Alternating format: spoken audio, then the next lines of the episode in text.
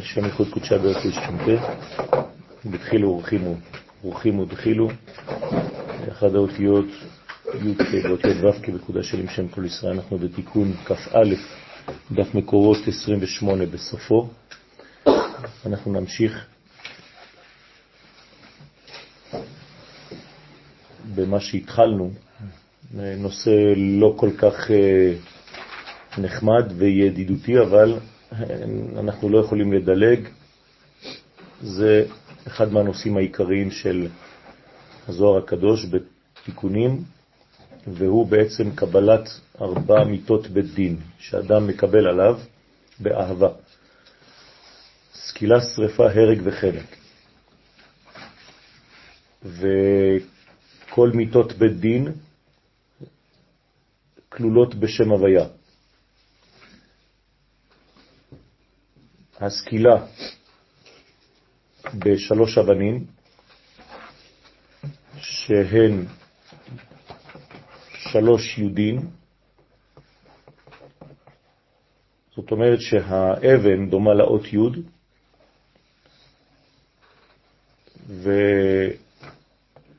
ואנחנו מדברים כאן על שלוש יודין שבעצם הגמטריה זה שלושים, כיוון שיש אה, שם הוויה, שהוא 26, ועוד ארבע אותיות, י' כ' ו' כ', אז הגמטריה של השם פלוס ארבע אותיות יוצא לנו 30. וזה בעצם כנגד השלוש אה, יודים, שלוש אבנים, שזו הסקילה. ההרג שזה המיטה השנייה, זה בחרב. והחרב דומה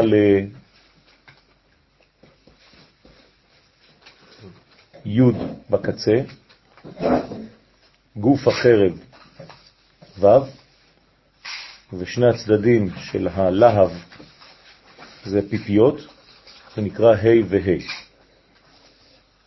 זה גם כן בגמטריה י', כן? פעמיים חמש. לכן אה, ראש החרב, מקום אחיזתה זה היוד, ו' גוף החרב שהוא אורך החרב, ה' ה' שתי פיפיות, דהיינו חדות החרב. כן, האחיזה. ואתה מפרש איך נרמז השם הוויה בחנק. כן, המיטה השלישית. ו' את עבד חוט ו' של השם הוויה הוא נעשה חוט. הרומז על אורך החבל שבו חונקים.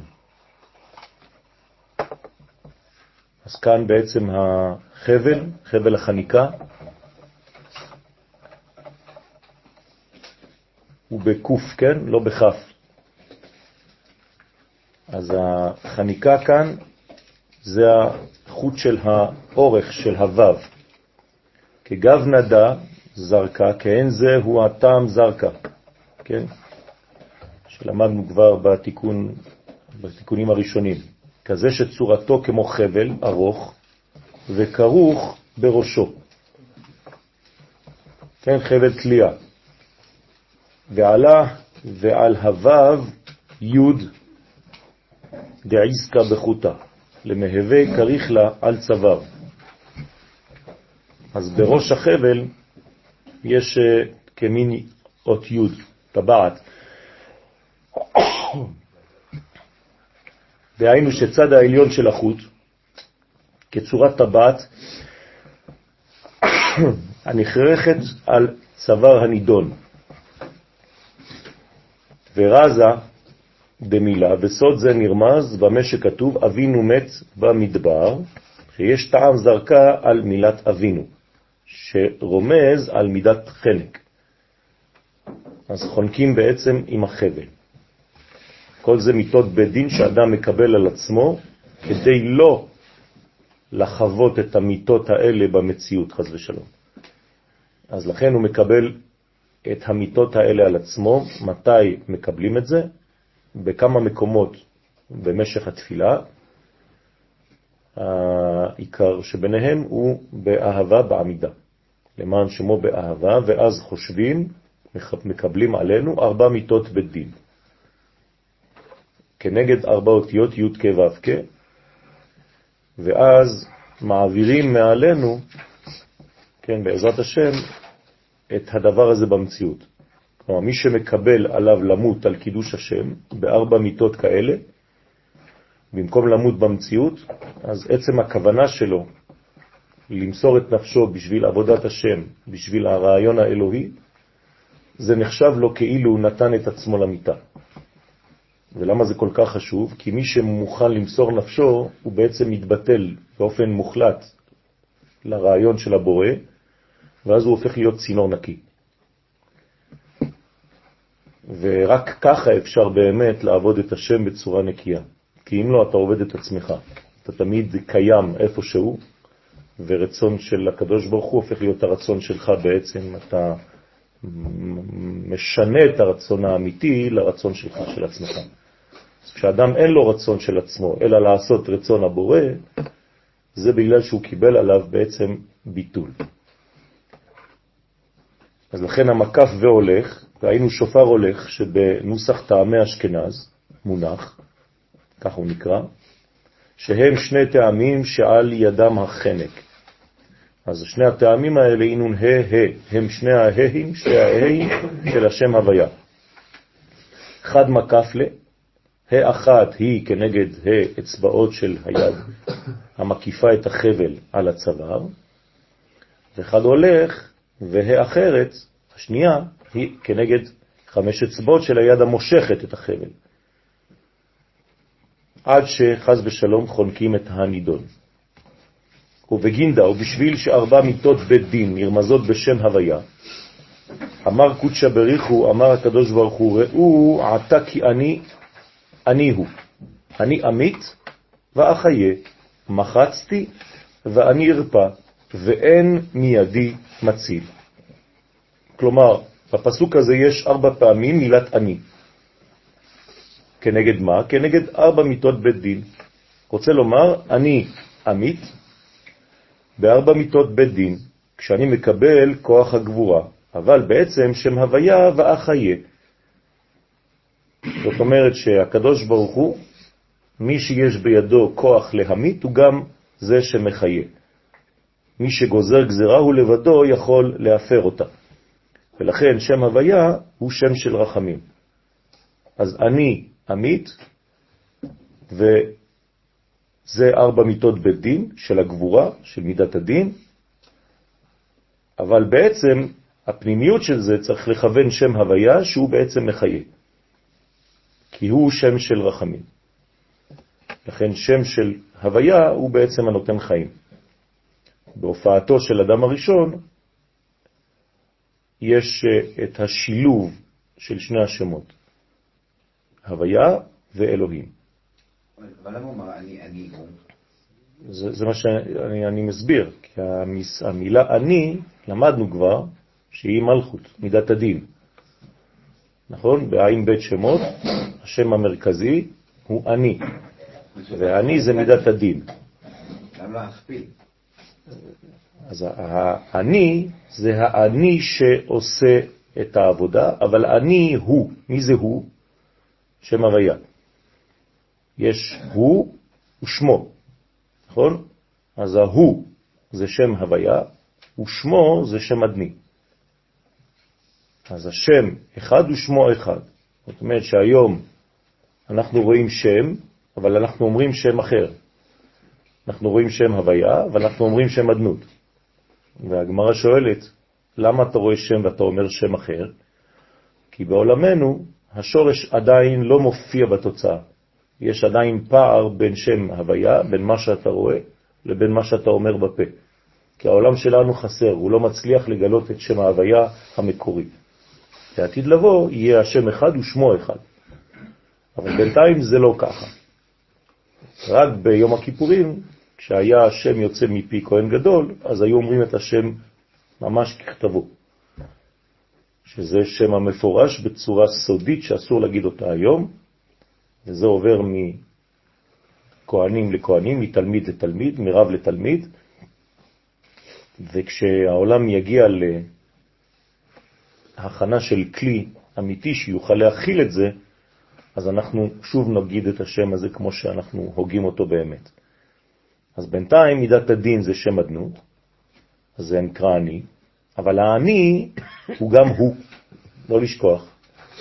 כלומר, שם אדני הוא גם הוא, הוא שם הוויה, כמו אדוני הוא האלוהים. אז תחליט. אז זה אותו דבר. זאת אומרת שבעצם אין שתי רשויות חז ושלום. אותו אחד הוא גם עושה פעולה כזאת וגם עושה פעולה אחרת. כי הסתירה אצלו היא בעצם הדבר הגדול ביותר. הסברנו כבר שאצל הבורא כל הסתירות נמצאות. יושב בסתר עליון. הסתירה הכי גדולה היא אצלו. כי הוא עושה שתי פעולות באותו זמן, שאנחנו בעולמנו לא מבינים. אז ככל שאדם גדול הוא גם כן מוכן להכיל הפכים. נכון? אדם גדול יכול להיות שני דברים בבת אחת. ככל שאדם קטן יותר, זה או זה או זה. תינוק לא מבין שניים, הוא מבין אחד. או שאתה טוב או שאתה רע, או שאני ברוגז או שאני שולם.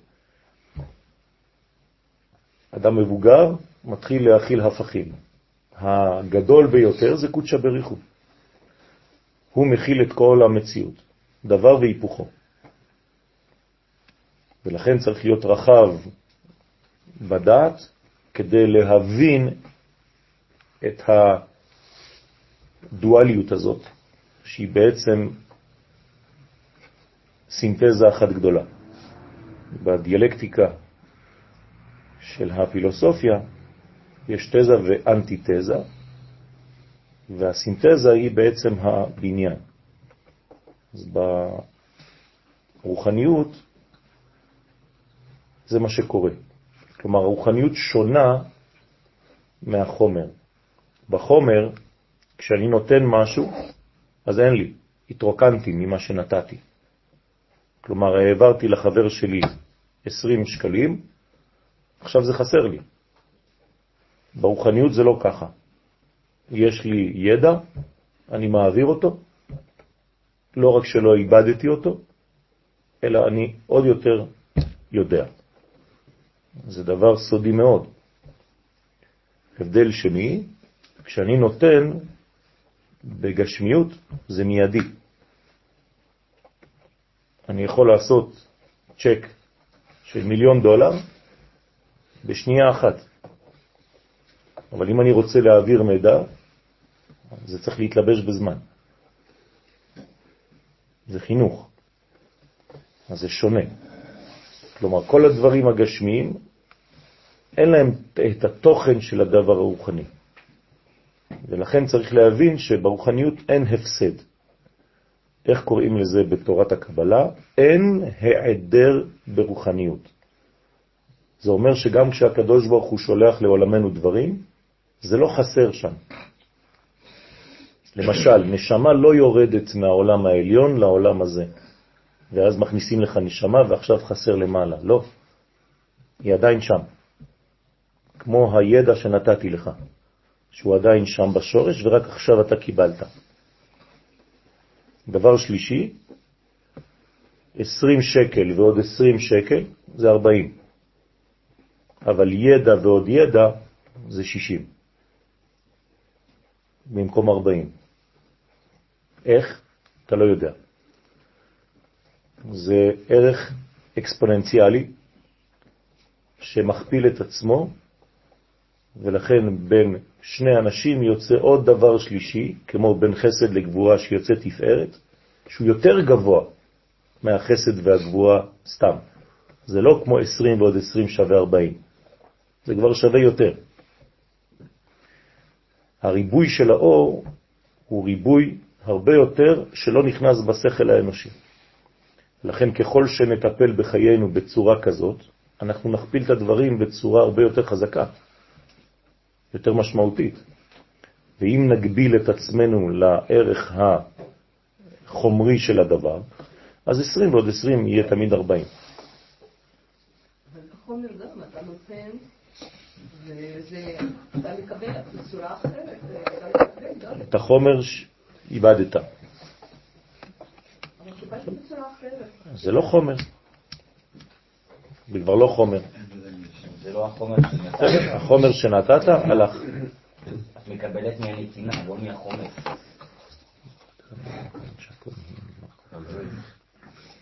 ה-20 שקל הלכו, אבל הנתינה נשארה ואת מתקבלת מהנתינה. הנתינה זה לא דבר חומרי, זה דבר רוחני. עוד נרמז בשם הוויה, עניין תליית המן. כלומר, איך תלו את המן הרשע? ו' עץ, העץ הוא ארוך כצורת ו', זה התלייה, כן, שהיה גבוה 50 אמה. כלומר, העץ הוא ו' שהפך להיות נון, שבו תלו את המן ואת בניו. דה דסליקת ביוד לחמשין. החמישים אמה רומזת על אות ה' דשם הוויה. כן, ה' ראשונה היא חמישים, נכון? זה בינה. כן. אז תלו בעצם את המן על ראש הוו. אם אני כותב שם י' כ' ו' כ', ראש הוו זה כבר ה' העליונה. אתם איתי? י' כ' ו' כ'. ראש הוו זה כבר ה', והה' הזאת היא 50 שערי בינה. אז לכן תלו את המן על עץ גבוה 50 אמה. וחוץ מזה, כשמכפילים ה' בי', כן, 5 כפול י', עולה למספר 50. למה מכפילים בי'? כי כל ספירה או כל מדרגה היא גם כן בעלת 10. לכן כל דבר מכפילים ב-10, ולכן 5 כפול 10 זה כבר 50. זאת אומרת שהתלייה היא מצד 5 גבורות שלה, שכל אחת כלולה מ-10 הרי 50. והאי האחרונה, מלכות, היא סוד אסתר, שעל ידה נתלה המן. כלומר, אסתר המלכה תלתה את המן על העץ, גבוה 50 אמה. במילים אחרות, המן הוא הגזרה, או שזה מן, המן, כלומר לחם מהשמיים, ואז זה יורד בברכה, או שזה המן, הרשע, ואז הוא נשאר בקומה של פוטנציאל, ולא מתגלה במציאות.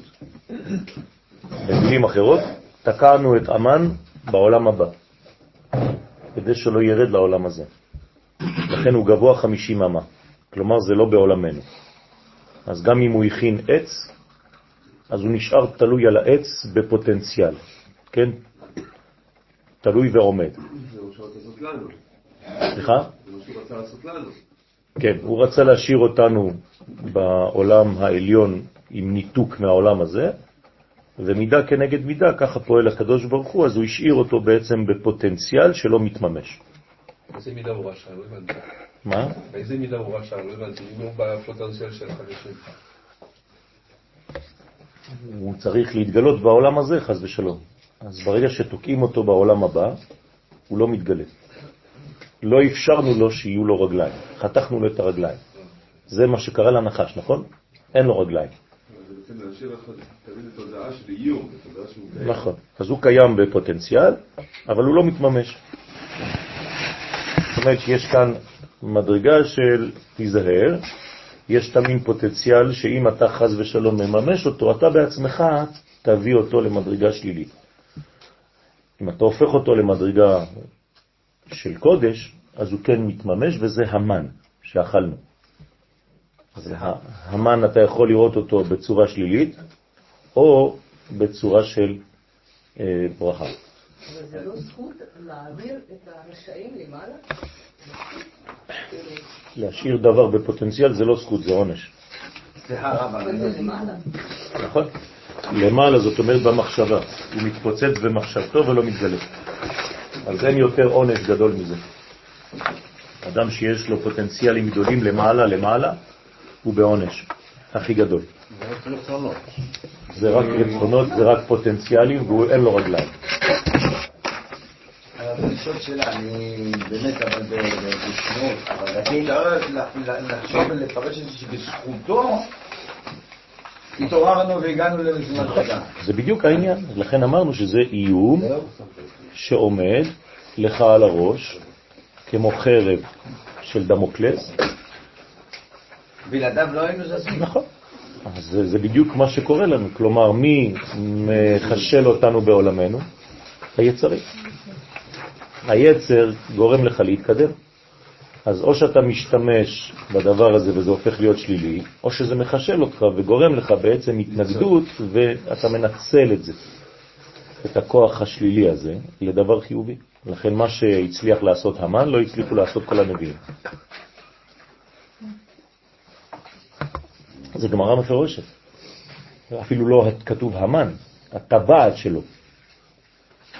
זה שהוא הסיר את הטבעת, כן, שהחשברוש נתן לו את הטבעת והוא הפך להיות כאילו מלך, זה עשה יותר מכל מה שהנביאים באו ועשו. זאת אומרת שלפעמים הקדוש ברוך הוא מעמיד להם מלך שגזירותיו קשות מהמן, ומחזירן למוטב. הוא מבאר עוד עניין החנק הנזכר, הנרמז בטעם זרקה, שהוא קו בחניקת בתלת עטוון. כי זרקה כעניין קו ו' שחונק בג' אותיות י' ה' ה'. כי י' היא הטבעת שבראש החבל, ה' ה' מעשה החניקה נעשית בשתי ידיים, כמו שאמרנו, אחת שמכניסה את הראש לתוך הלולאה ואחת מושכת, ואמר עוד הגם שאמרנו שארבע אותיות הוויה דנים, ארבע מיטות בית דין, אבל הכל הוא על ידי המלכות. אתם זוכרים? בהתלבשותה בדלת קליפות. זאת אומרת שהפוטנציאל שה... הוא פוטנציאל, אבל תלוי מה אתה עושה איתו, מה הלבוש של הפוטנציאל הזה. אז הפוטנציאל הוא תמיד אה, חיים, אין טוב ורע בפוטנציאל, הוא פוטנציאל. מה שאתה עושה איתו תלוי בלבושים שאתה תיתן לו. כלומר, מנוע זה מנוע, אטום זה אטום. אם אתה עושה מזה חשמל או אתה עושה מזה פצצה, זה הבעיה שלך, זה הלבושים שאתה נותן. אז כל אחד מאיתנו קיבל פוטנציאלים מאת הבורא, ותלוי מה הם הלבושים שהוא נותן לפוטנציאלים האלה, איך הוא משתמש בכוח היצירתי שלו. ולכן היצירה זה היצר. בעולם הבריאה אין יצירה עדיין, יש פוטנציאלים. כלומר, כל הפוטנציאלים הם פה. ולכן, מה שיוצא מפה הופך להיות עולם היצירה. אז יצר זה רק מתחיל מפה. פה אין יצר. כמובן שפה אין בכלל. אז ביוד כ, בחוכמה ובינה, זה לא היצרים עצמם. היצרים זה כוח היצירה. זה מתחיל מפה, זה עולם היצירה. כלומר, פה זה כבר עולם הלבושים, ולכן פה מתחילות המידות. ואיך שאתה נותן לבוש, ככה אתה תשתמש בפוטנציאל שקיים פה. ואמר עוד, הגם שאמרנו שארבע אותיות הוויה דנים ארבע מיטות בדין, אבל הכל הוא על ידי המלכות, בהתלבשותה בדלת קליפות. ושכינתת התאה היא היא דן ארבע מיטות בדין, כי השכינה התחתונה היא אשר דנה ארבע מיטות בדין, כן, קראנו לה אני, ומפרש היא חניקת לחיי הוויה, היא חונקת את הרשעים בחנק, והרגלון והורגת אותם בהרג, בשריפה, בסקילה ובגינדה, ובשביל זה מוכן, מובן יותר מה שכתוב, ראו עתה כי אני, אני הוא. היינו המלכות הנקראת אני. הנה, הזוהר אומר בדיוק מה שכיוונו, ברוך שכיוונו לדעת גדולים. הדאו דכתיב, זה שכתוב, וייסרתי אתכם אף אני, שהיא המלכות. כלומר, כל האיסורים זה דווקא מהמדרגה של המלכות. כי המלכות היא מידת הדין, דינא דמלכות הדינה. כי כשתחבר אות ד' הרומזת על ארבע מיטות, ד' מיטות בדין, עם שם אני, אז יש שם אדני. כלומר, מה זה שם אדון? זה ד' מיטות ואני. אני זה המלכות שמתלבשת בארבע מיטות בית דין. בסדר? הוא מסיק דבריו ואומר, וכמה דבשמי כתי למען דעבר על קריטות, על קריטות ומיטות בית דין דאורייתא, כמו שהקדוש ברוך הוא ממיץ בכוח שמו למי שעבר על קריטות ומיטות בית דין שבתורה. רוצה לומר, כמו שממית בכוח שמו למחייבי מיטות, הכי מסה הוא מחיה בשמי למען דמקיים, לא כך. אז כך מרפא ומחיה בכוח שמו למי שמקיים את כל מצוות התורה. אז השם ממית ומחיה. זאת אומרת, במה זה תלוי? בלבושים שאתה נותן לזה. הוא נותן לך פוטנציאל. או שאתה הופך את זה לחיים, או שאתה הופך את זה למוות. ראינו אפילו בתורה שזה אותו דבר, נכון?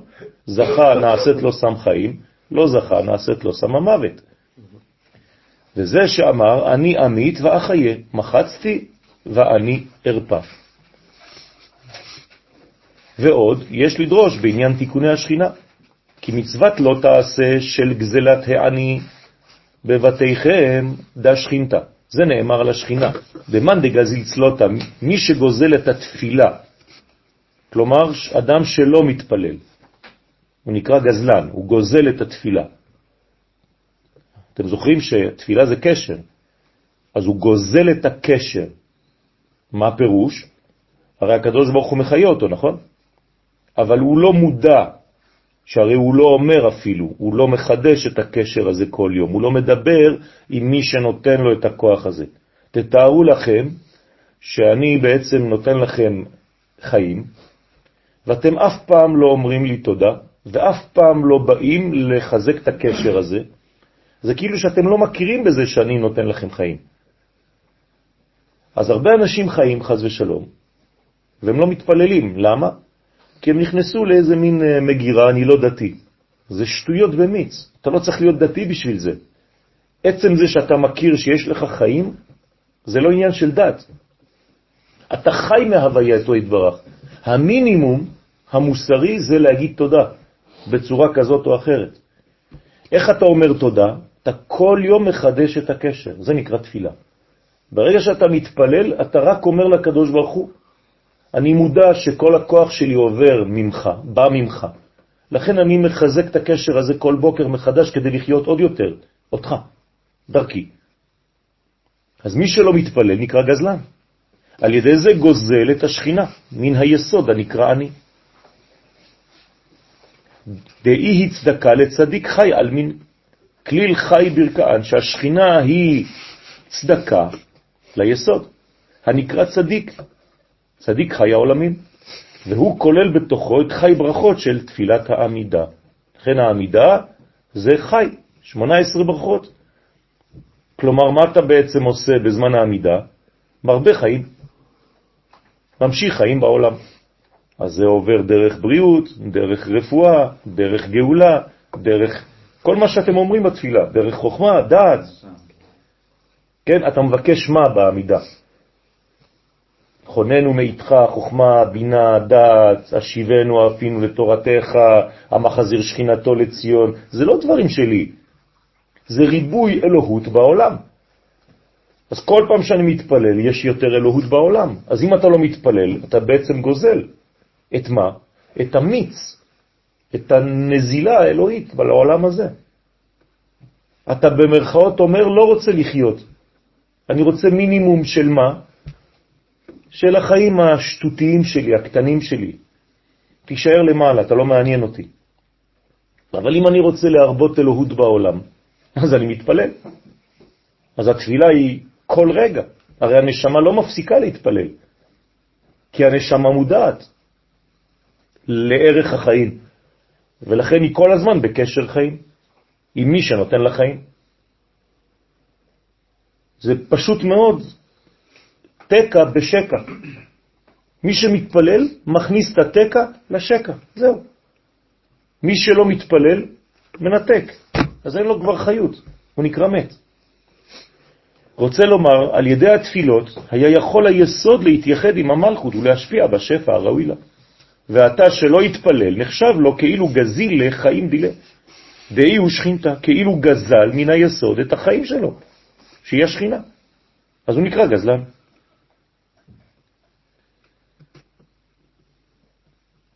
דהייתם ארבע, שנאמר בשכינה, ראה חיים עם אישה אשר אהבת. כלומר, מה זה החיים? כשיש השפעה מהזכר לנקבה. הרי שהאישה היא סוד השכינה, היא החיים של היסוד. ולכן נקרא היסוד חי העולמים, על שם חיים שיש לו עם השכינה, נקראת עולם בשעת הייחוד. אז מה זה תפילה? ייחוד. אמרתי לכם, תקע בתוך שקע, זה ייחוד, זה זיווג.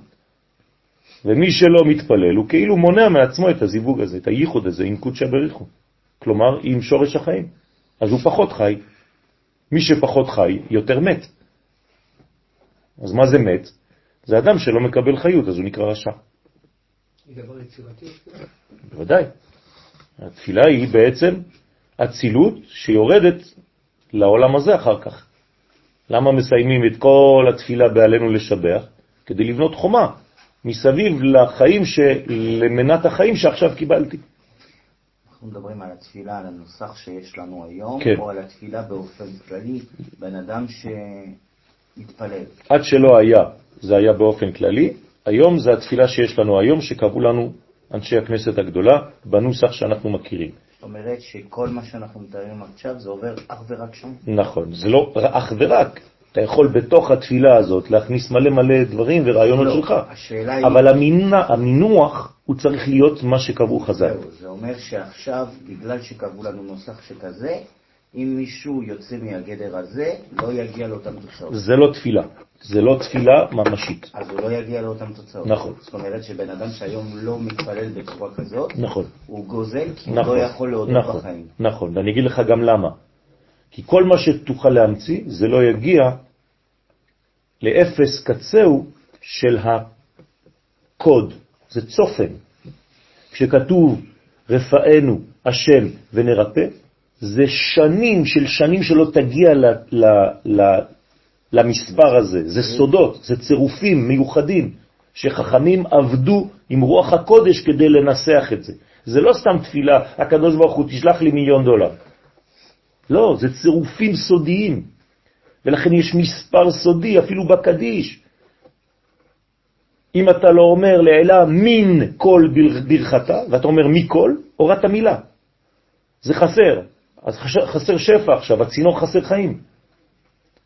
זה מלא מלא סודות הדברים האלה. אנחנו חושבים שחכמים באו וכתבו לנו איזה ניסוח כזה, ישבו וניסחו לנו משהו. זה הכל סודות, רבותיי. זה, זה צופן, זה קוד קוסמי.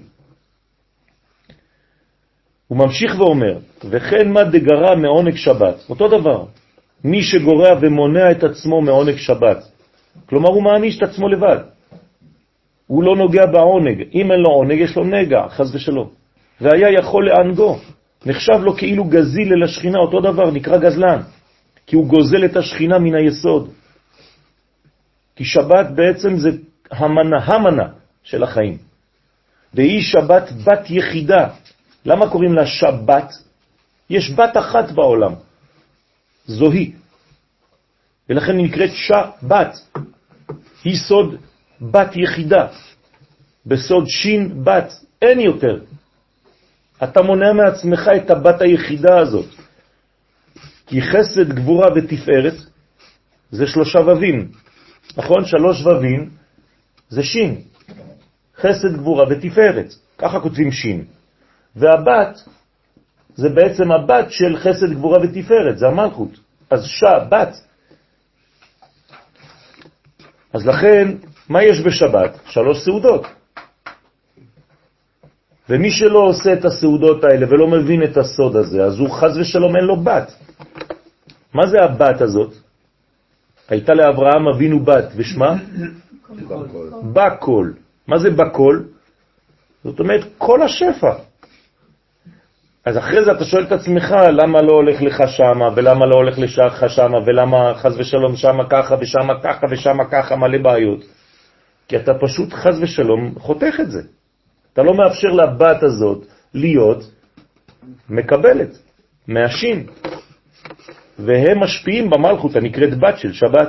ומי שאינו מענג את השבת, ודא גרם דתגזילת מיני בגלותה, זה גורם שהשכינה נגזלת מן היסוד והיא בגלות. זה כמו גלות. למה גלות? כי היא נשארת למעלה. חסד גבורה תפארת, אין להם רגליים.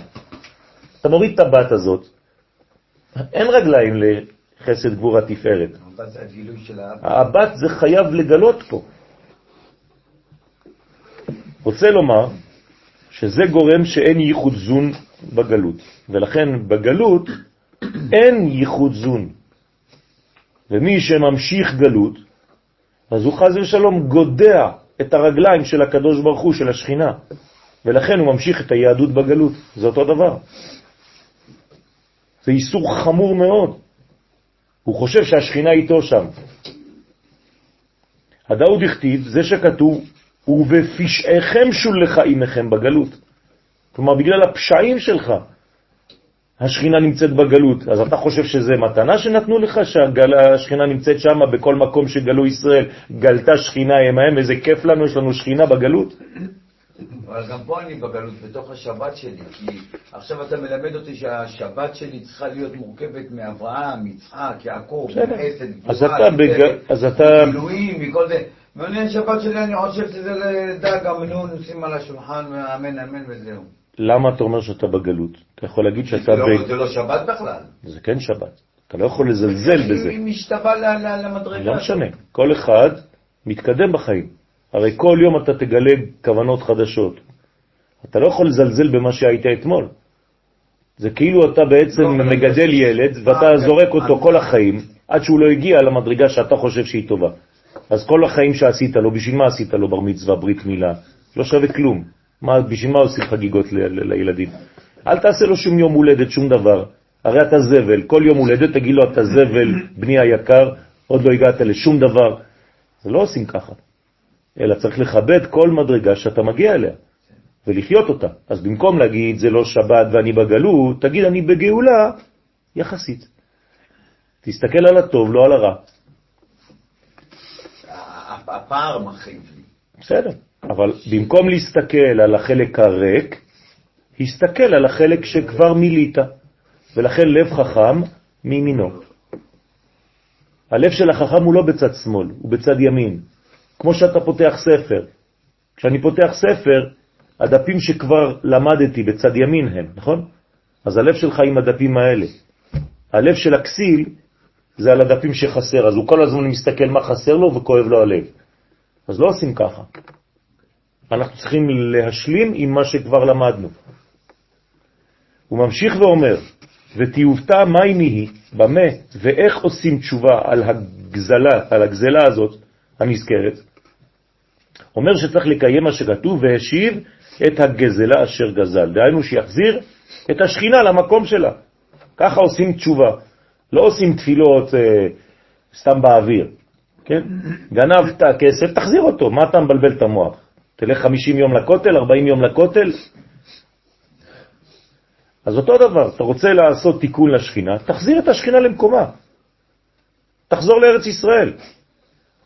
לייחד אותה עם היסוד, או את העושק אשר עשק, ואומר, דא קודשא בריחו דאית פרש מינה. זה הקדוש ברוך הוא שנפרד ממנה. רבותיי, הספר שיצא עכשיו מהצדיק, כן? השתבח שמו, כל השיעורים שנתנו במשך כל השנים, זה הנושאים שלו. כן? רק ארץ ישראל. כן, הצדיק, מדבר רק על חזרת עם ישראל לארץ ישראל. אומר שמי שלא נמצא פה היום הוא טעות גדולה מאוד בשבילו, חד ושלום. היהדות של הגלות זאת טעות גדולה והיא מעכבת את ביאת המשיח. מצחיקים אותי אנשים שנמצאים שם ושרים משיח משיח. והוא אומר שברוך השם היום רוב עם ישראל נמצא בארצו, וזהו, נגמר הסיפור עכשיו. מי שיבוא יבוא, מי שלא יבוא יפסיד. זהו, עכשיו התהליך כבר בעיצומו. אי אפשר כבר זה, אז אנחנו מתפללים שיפתחו את העיניים כבר. ומי שלא שומר שבת ומי שלא מקיים את הדבר הזה בארץ ישראל, וכל הזמן הוא חוזר, רק על ארץ ישראל. על המדינה, על החיילים. זה לא צדיק שאפשר לכנות אותו דתי-לאומי, כן? אבל זה פשוט. התורה היא פשוטה, היא בריאה. זה לא קשור לאיזה כיפה אתה שייך. השכל הנורמלי, הבריא שלך, צריך להבין שהמקום של עם ישראל זה פה, ונגמר הסיפור. מה אתה עדיין ממשיך שם? ולכן הוא מאוד כועס על הדבר הזה, ובוכה על הדבר הזה. אני לא אלאה אתכם בכל מיני פרטים שהוא אומר על כל מיני תחפושות של היום. שמרחם. כן? אתם לא מבינים מה הוא אומר שם, ממש תקיף ביותר. על גלימות, כובעים וכל מיני לבושים של שקר, הוא אומר. שצריך להפסיק עם זה, וכשיבוא מלך המשיח, יזרוק אנשים מהארץ, חז ושלום, שלא יוכלו להיות פה, כי הם שיקרו בהיותם כאילו שומרי תורה ומצוות, והטעו את עם ישראל בכל מיני דברים, כשהרעיון העיקרי שם בפנים היה רק אגו. אז יש בירור גדול חז ושלום, וצריך להתפלל לא להיות חז ושלום מה, מה, מהאנשים שבחוץ ומהאנשים שבפנים צריך להיות, בכנות ובאמיתיות.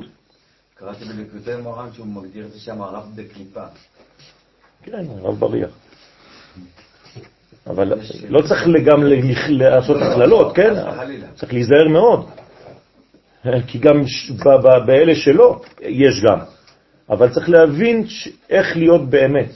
זהו, עכשיו זה כבר אמת. אי אפשר כבר לשקר יותר. כל אחד כבר תופס את הצבע שלו. אנחנו בשלבים האחרונים. לפי איך שהוא מדבר שם בספר, נראה כאילו הוא מדבר עם מלך המשיח, הוא פוגש אותו. והמשיח אמר לו, אם אתם לא תעשו את מה שאני מבקש שתעשו, אני לא יכול להתגלות. אז יש לנו נושא אחד, זה גילוי מלך המשיח עכשיו, זהו. כל מה שפחות מזה, זה, כן, זה מצחיק. ביקשתי ממישהו, בלי להזכיר שמות, כן, שיהיה שותף לדבר הזה, אומר לי, לא, יש לי סמינר. שם ירחם. אז אמרתי לו, אתה יודע את מי אתה מזכיר לי? את ה... מה שכותב באם הבנים שמחה. באים להגיד להם שצריך לעלות לארץ ישראל בזמן השואה, והוא אומר לו, יש לי שיעור להכין למחר בבוקר, לתלמידים. והרב טייכטל בעצמו אומר, במקום לחשוב על העיקר, לא היה לי זמן אפילו לחשוב, הייתי מכין. מה שחשוב לי זה להכין את השיעור של מחר בבוקר לתלמידים שלי. יא דביל. כולם נכנסו לתנורים בסוף. ואתה על ידי תשובה בתפילה, יחזיר לייחד את זעירנפין עם השכינה. ואמר עוד השכינתה את קריאת מצוות עשה מסיטרא דימינה. השכינה נקראת מצוות עשה מצד החסד שבימין. והיינו כשמקבלת אורות החסדים מזעירנפין. זה נקרא מצוות עשה. זה לקבל את האורות, להיות בנתינה ולהיות גם ביכולת לקבל, לא פחות מזה. ומצוות לא תעשה מסיטרא דשמאלה, אז ימין ושמאל זה עשה ולא תעשה, ונקראת מצוות לא תעשה, מצד הגבורה שבשמאל, מה אסור. והיינו כשמקבלת אורות הגבורות מזעיר אנפין. ותורה היא קריית מסיטרא דעמודה דאמצעיתא, והתורה נקראת מצד התפארת שבעמוד האמצעי. והיינו כשהיא מקבלת אורות התפארת, שהוא סוד תורה שבכתב.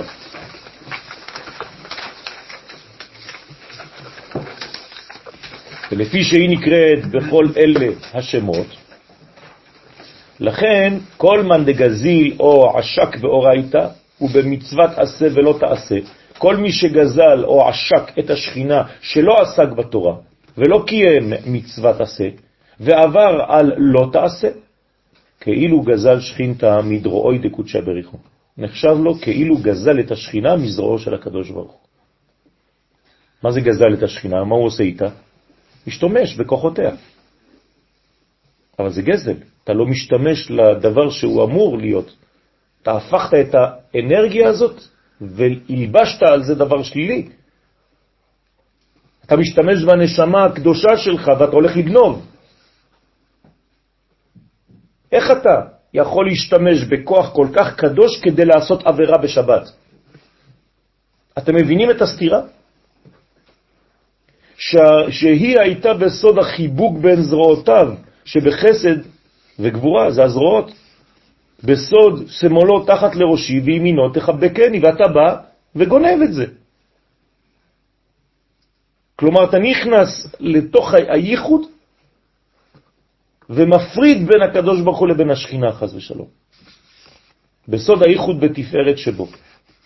הוא ממשיך ואומר, וכן מסיטרא דיסוד חי עולמים, וכן מצד היסוד שהוא חיות העולמות, כן, חיות העולמים, דהיינו כשהשכינה מקבלת אורותיה מן היסוד, התקריאת, אז היא נקראת מצוות ברית מילה, מצד היסוד. מה זה ברית מילה? חיבור, ברית. מילה זה להסיר, אתה צריך להסיר את כל מה שמפריע, כדי לעשות חיבור טוב. אז במילה ברית מילה זה שתי אותיות, שני מילים, שזה סתירה. חיבור דרך פריאות, הפרדה. ברית דרך מילה. מילה מורידים, ברית מחברים. אתה מחבר על ידי הורדה. מה זה? כן, צריך להוריד את מה שמפריע, את המונע. ולכן מאן דגזל בברית, אותו דבר, מי שמשקר בבריתו, חז ושלום, מי שגוזל בברית שהוא היסוד, מי שמשתמש חז ושלום ביסוד שלו לדבר אסור, דהיינו ואפיק זרע מיני לרשות נוכרה, שמוציא ממנו זרע לרשות נוכריה, זרע לבטלה, זרע חז ושלום הולך עם אישה אחרת שלא שלו. דהיינו ב... מה זה?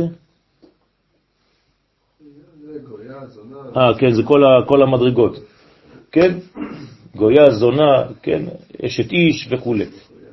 נוכריה, כן? או לבטלה, רחמנה ליצלן, כאילו אפיק מרשות היחיד לרשות הרבים. אז מה הוא עושה עם הזרע שלו? מוציא את הזרע לגלות. זה אותו דבר. זה כמו ישראל בגלות. כלומר, מה זה ישראל בגלות? זרע לבטלה. נחשב לו כאילו הוציא בשבת מרשות היחיד, אותו דבר. ארץ ישראל זה רשות היחיד, שבת זה רשות היחיד, אתה יוצא לרשות הרבים, זה, זה אותו דבר, זה חילול שבת. שהיא המלכות, שהיא ברשות יחידו של עולם, שהוא זעירנפין, לרשות הרבים, שהם החיצונים. וגרם למהווה שכינתא נפקא מאתרא, דהי ארץ ישראל. הנה, רשות היחיד, ברוך השם. ממש במילים של הזוהר, אי אפשר יותר מזה. הוא גורם שהשכינה תצא מארץ ישראל, שהיא רשות היחיד, שהיא רשותה ומקומה של השכינה, ומה עשה? וגלה אותה בין אומין דעלמא, ותלך בגלות לחוץ לארץ בין אומות העולם. זה אידאל זה, רבותיי. דאינון רשות הרבים, דהיינו רשות החיצונים. הדאו דכתיב זה שכתוב, ובפשעיכם שולחה עמכם, דהיינו בגלות. בגלל הפשעים שלכם נזרקנו שם. ובגין דא, בשביל זה נאמר, לא תישא את שם השם אלוהיך לשווא. אתם מבינים מה זה? חז ושלום. זה עוד, עוד קטע מה, מה, מהספר הכל כך חמור שעכשיו יצא. שאני אני, אני אפילו פוחד מ, מלומר דברים שם, אי אפשר להגיד הכל בכלל. הוא אומר ש, שהתפילה בחוץ לארץ לא שווה כלום. אני לא הייתי אומר את זה. היה, עכשיו הוא כותב את זה.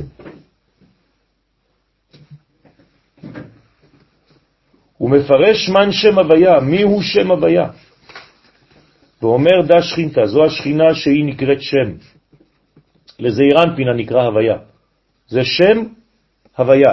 זה נותן שם, זה נותן לבוש להוויה. ומה שכתוב לשווא, למה זה לשווא? דה עבודה זרה דגלת תמן. זו מקום שעובדים עבודה זרה, דהיינו בחוץ לארץ. אז מה אתה מתפלל? במקום של עבודה זרה. שהשכינה גלתה לשם. כי על ידי פגם הברית נושא את השכינה ממקומה למקום השב. רחמנא ליצלן. הנה נודע כי עיקר התשובה ויום הכיפורים הם בבינה. אתם זוכרים, למדנו שהתשובה היא בבינה, נכון? עולם הבא, חמישים. והמלכות מקבלת ממנה. וזה שאמר, ועוד יש לדרוש בעניין המלכות, כי היא היא תשובה, היא סוד התשובה. תשוב ה', נכון? וגם היא בחינת יום הכיפורים. כי מה זה כיפורים? למה זה בלשון רבים? אתם זוכרים שתמיד אמרתי לכם שאסור לומר יום כיפור?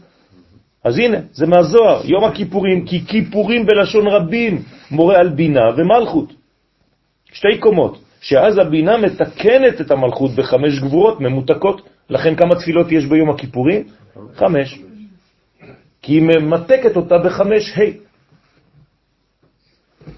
ואז שתיהן מאירות יחד. אז אם הבינה מאירה במלכות, אז בעצם הוו הופכת להיות גם כפל. ה' כפול ה', המכפל ה', מערת המכפלה. כלומר, מה זה מכפלה? המכפלה זה ה' שמכפל ה', כלומר כ"ה. חנוכה. מי שלא מבין את זה, אז הוא לא מבין שהוא מחבר עולמות. אז מה זה הנר שאתה מדליק בחנוכה? זה זה. הבאת את העולם הבא לעולם הזה. בני בינה, ימי שמונה. אז אתה מביא את העולם הבא לעולם הזה. אז כששואלים אותך אייכה, אז עכשיו יש לך תשובה. הנה. והבינה כלולה מעשרת ימי תשובה, שהיא סוד י', לפי שהבינה כוללת ומלבישה בתוכה את החוכמה. אתם זוכרים שלמדנו באחד מהשיעורים על התשובה, שעשרת ימי תשובה אינם נחשבים בזמן? אתם זוכרים את זה? הם מחוץ לזמן, שהרי הלבנה זה 355 שנה. אז מה זה העשרה ימים האלה? הם מחוץ לזמן. בינה זה מחוץ לזמן. הנה, הזוהר אומר את זה, בפירוש. וזה התשובה, לפי שהבינה כוללת ומלבישה בתוכה את החוכמה. דאינון יודקה, אז זה שתי אותיות יודקה, שהם סוד יודקה, שהם חוכמה ובינה. הוא מפרש יום הכיפורים דה, יום הכיפורים הוא הראשונה של השם הוויה, דהיינו הבינה, כלילה מחמש צלוטין, שהיא כלולה מחמש תפילות, שעל ידיהם המלכות מקבלת את חמש הגבורות מאימה. עשרת ימי תשובה, דה י', היא כנגד אות י' של החוכמה. אתם שמים לב שכל מה שאנחנו עושים בעולם זה הכל י' כו' כ'? אין משהו אחר, זה רק שם הוויה. לקבל שווים, דהיינו דה ו' כ'. מי זה השווים? הו' והה. לאן הם שווים? לי' ולה'. שאבא ואמא יקבלו את השווים שהם סוד ו' וה', ושם הוויה שהם זום לתת להם מוכין. אז מי שעושה תשובה צריך לקבל מוכין. ממי הוא מקבל מוכין? מאבא ואמא. כלומר, הוא הופך להיות הוא בעצמו נותן חיים. כי אבא ואמא זה לא איש ואישה, זה אבא. אבא זה כבר שיש לו בן, ואמא זה שיש לה בן או בת. אתם מבינים מה זה אבא ואמא? כלומר, מי שעדיין לא נותן בחיים שלו, הוא נקרא קטן. והגדולה זה להפוך להיות בעצם אבא ואמא. לכן כל מן דחזר בתיעופתא, לכן כל מי שחוזר ושב בתשובה, כאילו חזר ו' ה' עם י' ונחשב לו כאילו החזיר את הו' ה' שהם זון, מה זה החזיר?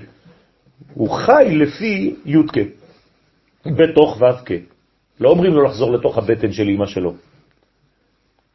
עם י' שהם אבא ואמא. כלומר, אני חי בעולם הזה כמו אבא ואמא. הפכתי להיות אני בעצמי אבא ואמא. זה הסוד. רוצה לומר שהתבררו זון עם אבא ואמא ויקבלו מהן המוחים שהם י' כבד ושם הוויה. ואני עכשיו חי במוחים, בגדלות. אני לא מחכה עכשיו לדברים שיבואו ויתנו לי, אני בעצמי עכשיו הופך להיות י' ואני הפכתי והיא הפכה אשתי לאות ה'. אז שנינו הפכנו כ', בשביל ו' כחדשים. שבזמנם גם הם יעלו לי"ק. כן. שאלה טכנית שבטח יש לזה הסבר עמוק. אה, אם היוד מקבילה לו' והה לה', נכון. אז למה ההא שמרה על ההא, על הצורה, לפחות המספרית שלה, והיוד נעלם שם ארבע, והפך לשש? שאלה מצוינת. היוד מתפשטת. ברגע שהיוד מתפשטת היא הופכת להיות וו. זה בעולם שלנו. השאלה שלך בעצם היא שאלה למה יוד כ לא מופיע פעמיים. כן. נכון? זה, על זה נאמר ביום ההוא יהיה. מה זה יהיה? יוד כ, יוד כ. כלומר, זה מה שאמרתי לכם מקודם בצורה אחרת, שהיום אנחנו רואים י' כ' ו' כ' ואומרים אדנות, זה אותו, אותו סיפור. לעתיד לבוא, אנחנו נאמר יהיה. למה? כי היוד כ' שאתה רואה במוחין, זה מה שהתגלה למטה. יש לנו חדר לימוד למטה, כשהגעתי לכפר הוא כבר היה פה, כשבנו את הבית כנסת. לא היה בית כנסת פה, היינו מתפללים בספרייה. אז כשבנו את הבית כנסת, אז אה, שמו לנו, לא היה את החדר לימוד, חדר לימוד שמו אחרי. כששמו את חדר הלימוד, שמו שם איזה שם הוויה כזה. אז הוא היה שלם, ולאט לאט, תוך כדי השיעורים, אני מסתכל עליו כל הזמן, והוו הופכת להיות יוד. עכשיו זה כבר כתוב יודקה יודקה. אז זה כאילו נותן לי איזה סימן שאנחנו קרובים כבר שנים לאט לאט. ועיקרה לסלקה קולה במחשבה, ועיקר התשובה היא להעלות את זון למחשבה שהיא החוכמה. ומחשבה היא אותיות חשב מה. דאי היא שבחוכמה יש השם יודקה ו"ק, שהוא השם מה. אתם זוכרים מה זה שם מה? זה הגאולה, נכון? שם מה? בגמטריה גאולה, י' כו' במילוי אלפין. אז זה י' כו' זה מה שיש בחוכמה. ומן החוכמה מקבל זעיר אנפין את השם מה. הבנתם? כלומר, החוכמה היא היסוד הפנימי. זעיר אנפין מקבל מהחוכמה. את מה הוא מקבל מהחוכמה? את שם מה. זאת אומרת שהחוכמה נותנת לפה את הגאולה. שם מה זה גאולה? זה מפה שבא התיקון. שם מה? ואותו דבר המלכות, כן? המלכות נקראת מה? גם היא נקראת מה? לפי שנתייסדה ונבנתה על ידי החוכמה. אבא יסד ברטה. אז גם היא נבנתה על ידו. הכל התחיל מהיוד הקטנה הזאת. הה פה, גם היא נבנתה על ידי היוד. שהרי איך הגעתי להיות הזאת? כתבתי יוד. זה היוד הזאת, הכל ביוד. פשוט הוו נכנסה לפנים, אז זה הפך להיות יוד כן. אז הה הראשונה יצאה מהיוד, גם היא. כלומר, הכל בא מהיוד. אין משהו אחר חוץ מהיוד הזאת בעצם. או שהיוד היא בהווה, זה יוד בהווה, יוד כו' זה לחיות את היוד בהווה שלך, זה ההוויה, מזה אתה הווה. כולנו הווים מהיוד, לכן אנחנו נקראים יהודים. יודן, קוראים לנו, אפילו הגרמנים הנאצים, יודן, כן? הם כינו אותנו בשם האמיתי. ולכן נבנתה על ידי החוכמה בסוד אבא יסד ברטה, ולכן צריך להעלותם על ידי התשובה אל הבינה. אז כל פעם שאתה עושה תשובה בעצם, אתה צריך לחיות לפי מי? לפי אותה י' מקורית. אה, אתה לא מבין, זה גרעין קטן, אז בסדר, אז בוא נפתח לך את זה, ה'. אז ה' זה קצת יותר בנוי כבר, יש לך נפח. אז לפחות תחיה את החיים האלה, זה החיים שלנו, זה העולם הזה. כן, הזמן מתחיל פה, נכון? ו"ק. זה העולם שלנו. העולם שלנו תחיה לפי העולם של הערכים. זהו. זה נקרא תשובה. וממנה אל החוכמה, אז תעלה לבינה ולחוכמה. כלומר, תחיה לפי חוכמה ובינה בעולם של זעירנפין ומלכות. המשך המאמר מכאן ועד דיבור המתחיל ועוד, נראה שיש לו עירוב ובלבול. כן? כי התבלבלו לנו כמה דברים בזוהר, והגרא, כן? וה... לא, זוכר, לא יודע מי זה, שינו את הסדר. ואינו ואנו ביארנו כאן בסייעתא דשמיא כפי הנתפס. אז בואו נראה. ואמר עוד, כי הוא גבורת המן סמ"ם, בגבורה של המלכות, שם היא אחיזת הסמ"ם. כלומר, גבורה של מלכות זה הקליפה. כשהסמ"ם יכיר בנו כעם נבחר, זהו, אנחנו כבר בסיום הגלות. ממש השלב, השלב האחרון של הגאולה. מהרגע שהוא מקטרג עלינו, הוא בעצם עושה את זה. מה זאת אומרת מקטרג? מי מקטרג? כשהשטן, נכון? כן, סמ"ם. סמ"ם. מגיע ומצביע עלינו, הוא מנסה להכשיל אותנו. כן. עצם זה שהוא עושה את הפעולה נכון, הזאת, הוא מוכיח שאנחנו... הוא מוכיח שהוא מאמין שאנחנו... נכון, אחד, נכון. הוא לא היה עושה. נכון, בדיוק. זאת אומרת, יהיו הרבה הרבה שנים ש, שהוא יוכיח לנו שבעצם אנחנו בעצם העם הנבחר, אבל ברגע שהוא כבר מתחיל לשחק את המשחק שלנו, זה כבר שינוי. אז כאילו בעצם פה כשאומרים את זה, זה לא שהוא עושה את התפקיד שלו, אלא כשהוא מרים ידיים ואומר זהו. הוא לא מרים ידיים, הוא אומר ברוך השם, ניצחוני בניי. הקדוש ברוך הוא אומר ניצחוני בניי. זאת אומרת, הפכו אותי לנצח. כלומר, אני עשיתי את התפקיד שלי. אז זה בעצם כשהוא מודה שהוא הצליח. נכון. אז עכשיו הוא מכשיר את המטבח של הבית הלבן. הוא הצליח. הוא הצליח לא לעשות את התפקיד שלו. אז עכשיו מכשירים את המטבח של הבית הלבן. כל האוכל שיצא משם עכשיו הוא צריך להיות כשר. אתם מבינים מה הולך עכשיו בעולם? סיפור אמיתי. כן. זאת אומרת שמכירים בזה שיש לנו אור לגויים, אנחנו מעבירים את המסר הנכון לאומות העולם. דאי הוא יצר הרע, שהוא היצר הרע שמקבל שפע חיותו מפסולת הגבורה. כל ה- היום המוסלמים מתחילים להכיר כבר. ובראש כולם בסוריה. תשמעו עכשיו איך הסורים מדברים על ישראל. הטעו, הטעו אותנו במשך שנים, עשרות שנים, אמרו לנו שהיהודים הם זה וזה וזה וזה והזבל של האנושות. ועכשיו אנחנו רואים מי זה הזבל האמיתי. הלוואי עלינו שישראל תבוא ותציל אותנו. כן, כן, לא מספרים על זה, אבל אלה שיודעים, יודעים. והם אומרים לנו, כש, כשאנחנו נהיה בשלטון כבר לא תהיה מלחמה מישראל, אנחנו נקבל כל מה שהם יגידו לנו. תשימו לב, זה, זה כבר, אנחנו בשלב אחרון רבותיי, אנחנו בציר האחרון. וכל מן דהתגבר על יצרי, כל מי שהתגבר על יצרו, המפתה אותו לעבור איזו עבירה, כאילו הווה מתגבר גבורה על מן. אותו דבר, כאילו השתלטת, כן, התגברת על כל הכוחות הרעים האלה, שנחשב לו כאילו הגביר את הגבורה דקדושה על הסמך מן. אז צריך להיות גיבור בשביל זה, נכון? זאת הגבורה. ולכן בדינה לגבי בנוי, לפי שתמיד הוא מעורר דינים על בני ישראל. אבל כמו שאמר מיכאל, עצם העובדה שהוא כל הזמן מטפל בנו ושכל המצלמות של העולם נמצאות פה, זה אומר שכנראה כולם מצפים, כן, לבשורה שתבוא מעם ישראל. בסדר? אמרתי לך לראות תמיד את הטוב. בסדר? תפסיק לראות את הרע, תראה את הטוב. כן. התהליך היה כאילו שקט והתעלמות לחלוטין מהאומות, מהסמ"ם, זה אומר שכאילו כרגע אנחנו לא בכיוון, לאט לאט מצביעים עלינו בצורה שלילית.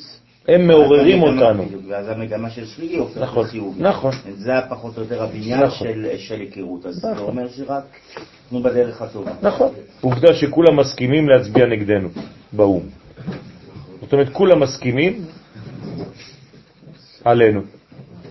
בסוף כולם יצביעו שהם אוהבים אותנו. זה אותו דבר, זה פשוט אה, הצבעה כוללת. אין אפילו אחד שנגד, חוץ ממיקרונזיה.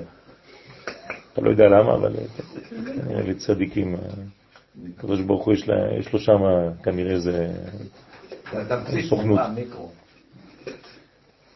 ובגינדה אמרו מראה מתמיתים, כן, תראו איך הטלוויזיה והחדשות מתעלמים מהביקור של ראש ממשלתנו בקזחסטן ובכל... אף אחד לא אומר את זה. זה מפריע, זה מפריע כי, כי, כי זה, זה, זה מדינות מוסלמיות, רבותיי. אתם מבינים מה הולך פה? העולם מתקדם במהירות. דרך אגב, זה אחד מהסימנים שם בספר, ששנה תעבור כמו חודש. ככה הוא כותב הרב. עכשיו שנה עוברת כמו חודש.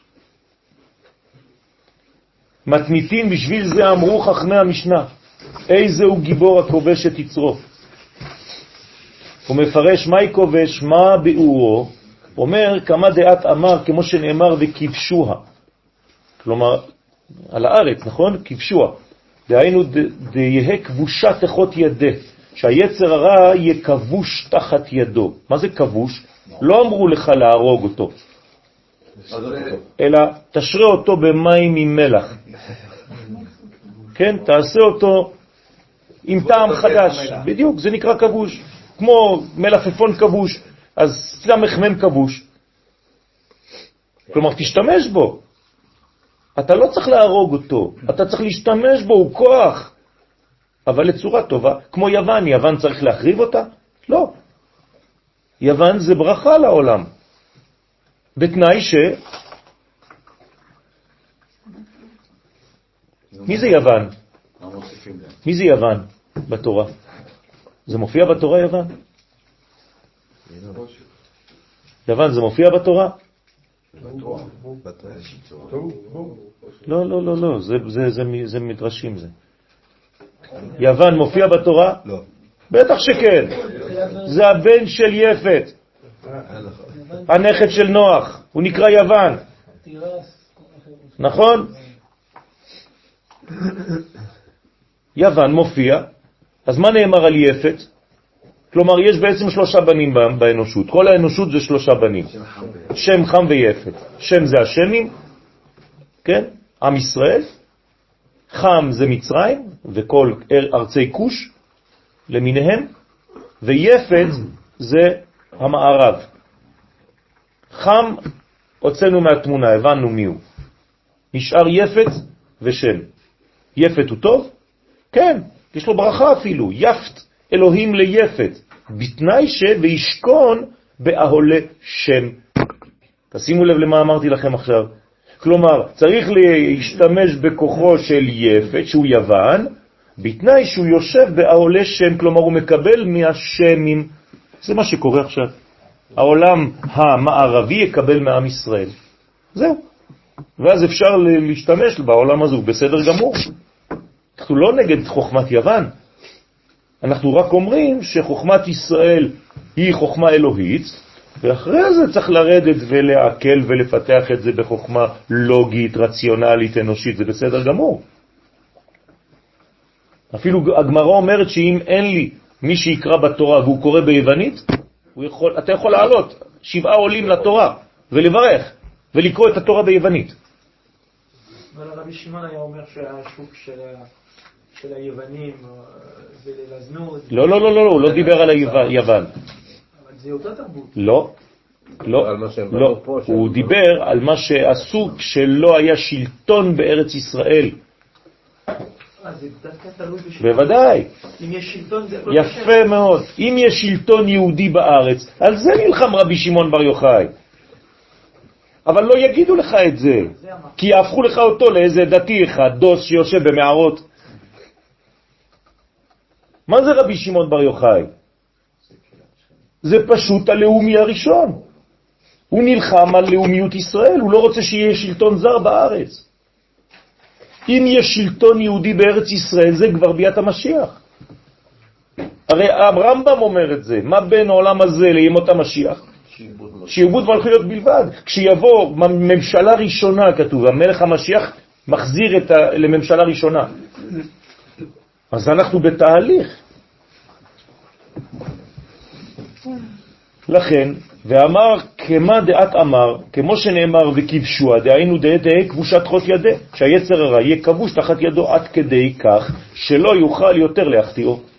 ככלבה דאי הוא כבוש וקשור תחות ידי דברנש, כמו כלב שהוא קשור תחת יד האדם, שלא יוכל להזיק.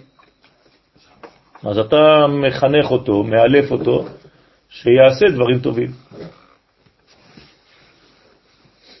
אז הוא הופך להיות כלב נחייה. זהו.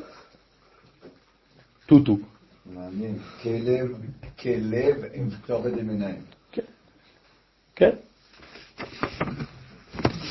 אתם מבינים מה אנחנו ממציאים היום? אתם לא יודעים אפילו מה, מה, מה מדינת ישראל ממציאה היום. אתם לא מבינים, את, את, אתם לא יודעים. תעשו סיבוב בהר חוצבים. תעשו פעם סיבוב בהר חוצבים, תיכנסו ממקום למקום. סתם, כדי לראות מה זה גאולה. שיעור. אתם לא מבינים מה הולך בעולם. מדינת ישראל ממציאה משקפיים לעברים.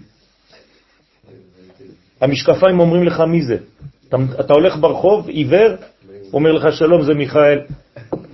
אתה לוקח משהו ביד, אומר לך זה כוס ויש תה בפנים. מה זה הדבר הזה? מדבר, המשקפיים מדברים. כן, מחשב מסלול מחדש, כן? ווייז, מאיפה זה יצא? מפה. אנחנו נותנים כיוונים לכל העולם. ימינה, שמאלה, לפנים, אחורה. אתם לא מבינים? תראו את זה, תקראו את זה בעיניים אלוהיות, רבותיי. תראו את זה בעיניים אלוהיות. אנחנו רואים את זה כאילו טכנולוגיה חדשה. למה זה יוצא מפה? למה זה לא יצא מהשכנים שלנו פה?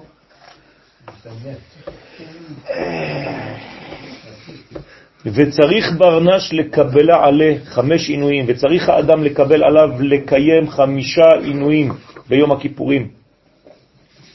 בגין עינוי דגרים להזה עירה כדי לכפר על מה שגרם עינוי להאחרונה, שהיא השכינה. כלומר, לכפר על חמש, כן, חמישה דברים שגרמת לשכינה, אתה צריך לקבל ביום הכיפורים חמישה עינויים. דגלת בגלותה, קודם כל שהיא גלתה בגלות, בעוונותיו של האדם, בגללך היא נמצאת בגלות. והתקרייתו בגלות, היא נקראת ענייה, סוערה, לא נוחמה, ככה היא נקראת השכינה בגלות. זה מצחיקים, בדרנים, כשאני נותן שיעור לפעמים בצרפת, אז אומרים לי, אבל השכינה פה. מי אומר את זה? נשים, נשים אומרים לי. בכל מקום שגלו ישראל, הם משתמשים בפסוק, אתה יודע, גלתה שכינה עמהם, איזה כיף לנו. הם לא מבינים שקוראים לה ענייה, סוערה, לא נוחמה, מסכנה, היא בכלא. עד שיבוא אבא ואמא וינחמו אותה. לכן ואבא ואמא אינו נחת בימינה ובשמאלה. אבא ואמא שהם חוכמה ובינה שבראש שני קווים של ימין ושמאל יורדים עד החסד והגבורה שהם שתי זרועות של זעיר אנפין. ששם עומדת השכינה כדי לקבלה בהון ו' כדי לקבל בהם את ו' וה' שהם זכר ונקבה. דהינון תורה ומצווה. כי זעיר אנפין הוא בחינת תורה, והמלכות היא בחינת מצווה. כן, קוראים לזה מלכות. תורה ומלכות. אתם יודעים מה, מה זה תורה ומלכות? זה, זה חנוכה, זה תורה ומלכות.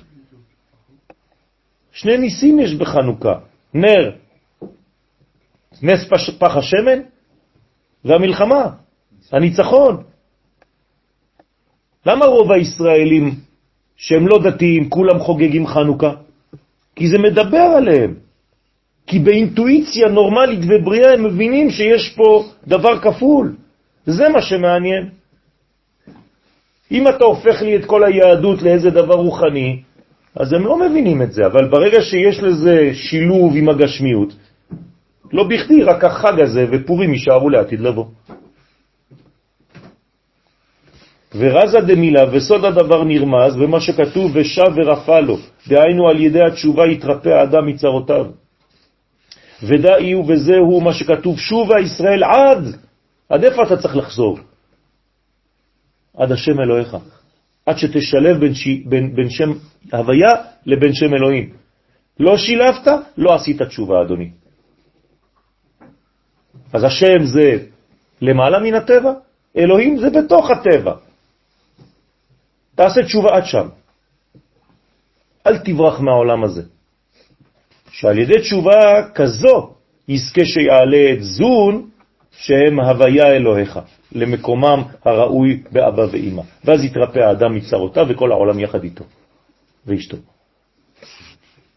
ועוד, יש לדרוש בעניין תיקון השכינה, ואומר כי מצוות פריה וריביה, והשכינתה, היא אחד מתיקוני השכינה. תשימו לב, אמרנו את זה קודם, עכשיו הזוהר מתייחס לזה. ברוך שכיווננו. מצוות פריה וריביה זה אחד מהתיקונים של השכינה, שעל ידי קיום מצווה זו למטה גורמים לייחוד זון. כלומר, כשאדם מתייחד עם אשתו, כן, הוא בעצם גורם למעלה בעולמות העליונים גם כן ייחוד של זכר ונקבה, ואז השכינה משפיעה נשמות לבני ישראל. זה, זה מוריד עוד נשמות, עד שיכלו כל הנשמות שבגוף.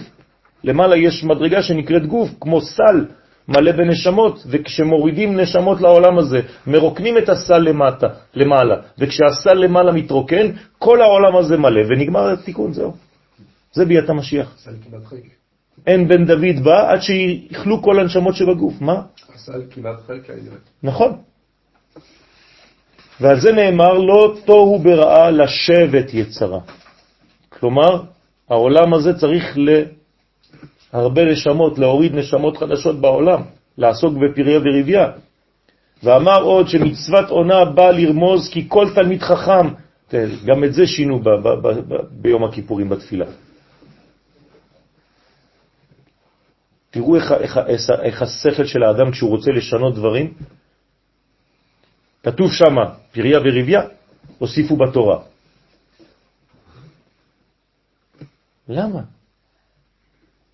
תעזוב את התורה, יודעים שאתה צריך ללמוד, זה בסדר, זה חשוב, אנחנו עושים את זה. אבל למה אתה משנה את התפילה? כתוב פריה וריביה ואתה מוסיף בתורה, כאילו זה לא בפשט.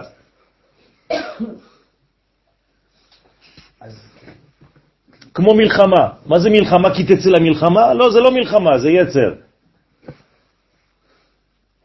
דוד המלך לא עשה מלחמות, זה רק יצרים. הוא חשב. החשמונאים לא עשו מלחמה, הם ישבו ועשו כוונות. נו באמת, תפסיקו עם השטויות שלכם, תפסיקו כבר. כי כל תלמיד חכם דמנה מינה עונת קריאת שמה, כל תלמיד חכם שאינו קורא קריאת שמה בעונתה, אותו דבר גם כן, זה מצוות עונה. כאילו מנה מינה ברכן מלעילה, נחשב לו כאילו מנה ברכות מלמעלה מן השכינה, כי על ידי קריאת שמה נמשכות אליה ברכות מלמעלה. הנה שיט ציטרין אינון דחלילן בעת ו', שישה קצוות דזעיר אנפין כלולים באות ו', נכון? כשאנחנו מדברים על זעיר אנפין, זה שישה קצוות, זה ו', מה זה שישה קצוות? זה המגן דוד, חסד גבורה תפארת, נצח עוד יסוד, שהוא היסוד הכולל את הו' קצוות, ולכן כל הו' בעצמה נקראת יסוד, כי מסתיימת ביסוד והיא עיקר. דהי הוא שהוא נקרא עץ פרי עושה פרי. זה נקרא עץ פרי עושה פרי. לא רק עץ עושה פרי. העץ הוא פרי, והוא גם עושה פירות. היום מה אתה אוכל? את הפירות. אתה לא אוכל את העץ. במקור צריך לאכול את העץ. כמו שאתה אוכל את הפירות, וטעם העץ וטעם הפרי אותו דבר. זה גמר התיקון. מה זה אומר? אה? שאני במעשים שלי, חי, חי באמת מה שאני, מה שאני בפנים. זאת אומרת שאתה לא עושה מצוות, אתה הופך למצווה. אתה בעצמך מצווה. אתה לא רק מקיים מצוות. אבל אנחנו עדיין כן, מצווה. כל פעם נכון. שאנחנו, כתוב בתורה שכאילו, כתוב, כן. כתוב, שכתוב שם, ובחרת בחיים. נכון. כל עוד אנחנו כל יום עושים את הבחירה הזאת, נכון. אז אנחנו נכון. עושים למצווה בעצמנו. יפה. anyway. ואני תפילה. לא אני מתפלל. אני תפילה. אין הפרש בין הגוף לנשמה. יפה. אין הפרש בין השורש לבין התוצאה. לפי שממנו יוצאות הנשמות הנקראות פירות. הוא מפרש מן פרי דילה, מי הוא הפרי של היסוד? אומר י', דנו הנשמה, שהיא יסוד אות י', לפי שיוצאת מן העטרת היסוד שהיא צורת י'. כלומר, בסופו של דבר, התחלתי עם י', אני מסיים בי'.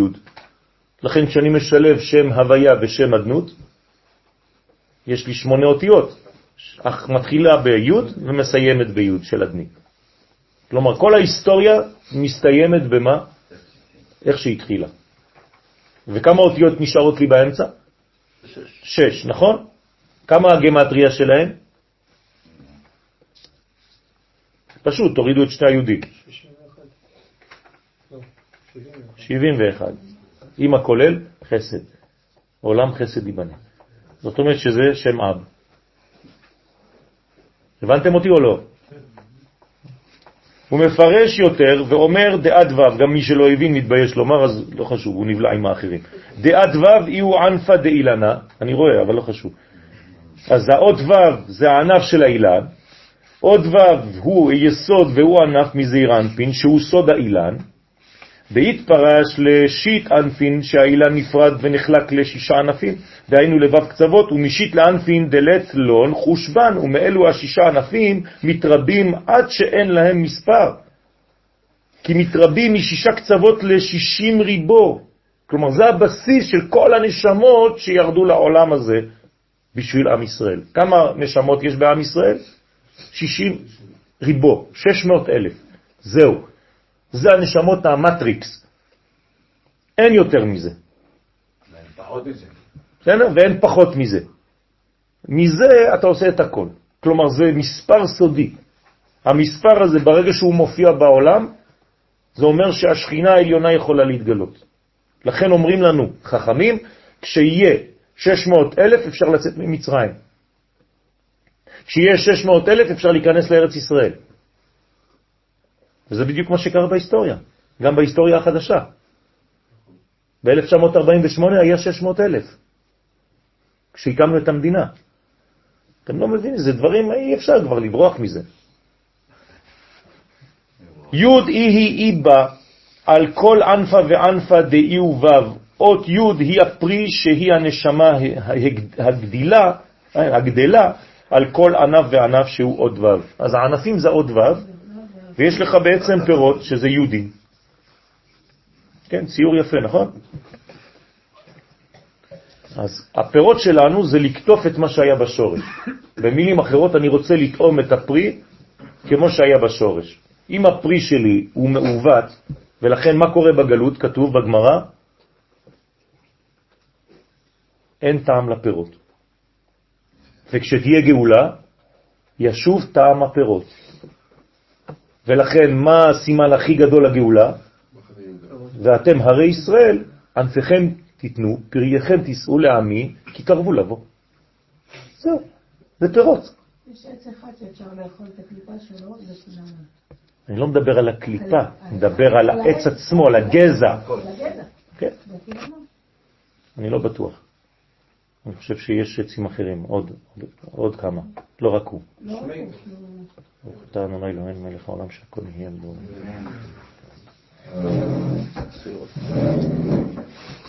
אבל אם הקינמון זה ככה, אז איך הוא גדל? זה עץ או שיח? אפשר אפשר לחתוך את הגזע ככה ולאכול? לא מדבר את הקליפה, נדבר על הגזע, העץ. ככה ואוכלים. שם, כן. הקליפה. העץ של הקינמון. אני יכול להיות שמאחורי הקליפה, בפנים אי אפשר לאכול. נראה לכם דוגמה? זה מקלות קינמון, זה הקליפה של העץ. זה העץ עצמו. כן, כן. טוב, הקליפה זה רק הגזע שהתגרש. אז אם זה ככה, זה זה כן. קנה וקינמון. אז בעניין בעלי המאמרים הדורשים כאן, הדרוש, הדרושים כאן, הנדרשים כאן, כן? במה שנזכר כאן הלשון קם סבא ורבי רבי, עיין במה שהגדרנו לאל בדף מ"ח, סימון חלק. קם סבא, מי זה סבא? שהוא נשמת צדיק אחד שבא מגן עדן לגלות סודות התורה לרבי שמעון. בסדר? כן, סיימנו את השיעור עם זה, פעם שעברה גם. ואמר לרבי שמעון, אז בא הסבא ואמר לרבי שמעון, גילה לו סוד, רבי רבי, כלומר הסבא, הנשמה הזאת מדברת עכשיו ואומרת לרבי שמעון, רבי רבי, חזור בך. מה הוא אומר לו? חזור בך, ממה שאמרת. כלומר, לא דייקת. כאילו בא או נותן לו שיעור לרבי שמעון בר יוחאי, אומר לו רבי רבי חזור בך, ממה שאמרת. מה אמרת? שעוד ו' רומזת לענף שהוא היסוד, אז הוא אומר לו מה זה לא ככה? אז מה כן? אלא אילנה הוא וו. זה לא הענף, זה העץ עצמו. גזע. כן. תשימו לב מה עושה פה רבי שמעון בר יוחאי, כן? הוא מספר על חוויה שקרתה לו בזמן לימוד, שבאים לתקן אותו. כן, אם זה היה זייפן, מה הוא היה עושה? מוחק את הקטע הזה. מה אכפת להם? אף אחד לא יודע שבאה הנשמה הזאת. אבל פה יש לימוד, רבותיי. זה לא שרבי שמעון טעה, עוד מעט נראה. זה אילנה, הוא וו האילן, שהוא זעיר אנפין, הוא וו דשם הוויה. והיסוד הוא רק וו זעירה. מה שאתה אמרת, רבי שמעון, צדקת, אבל לא דייקת עד הסוף, והתלמידים לא יבינו. יש וו זעירה, יש וו קטנה ויש וו גדולה. וו גדולה זה העץ, הוו הקטנה זה היסוד. ומה שאמרת כי איבד דילי יוד, ואתה אמרת גם, רבי שמעון, שהפרי שלו, שהיא הנשמה, יסוד אות יוד, אז מה, טעית? אחי הוא ודאי, הוא אומר לו, זה דבר, באמת ככה זה, דבר זה כך הוא, ודאי, כמו שאמרת. כלומר, באתי לתקן אותך רק על הוו.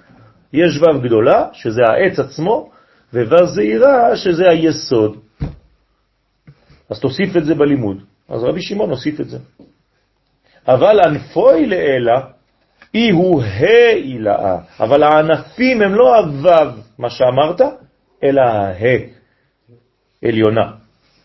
ענפיו למעלה הוא ה' הראשונה של שם ההוויה, זה הענפים.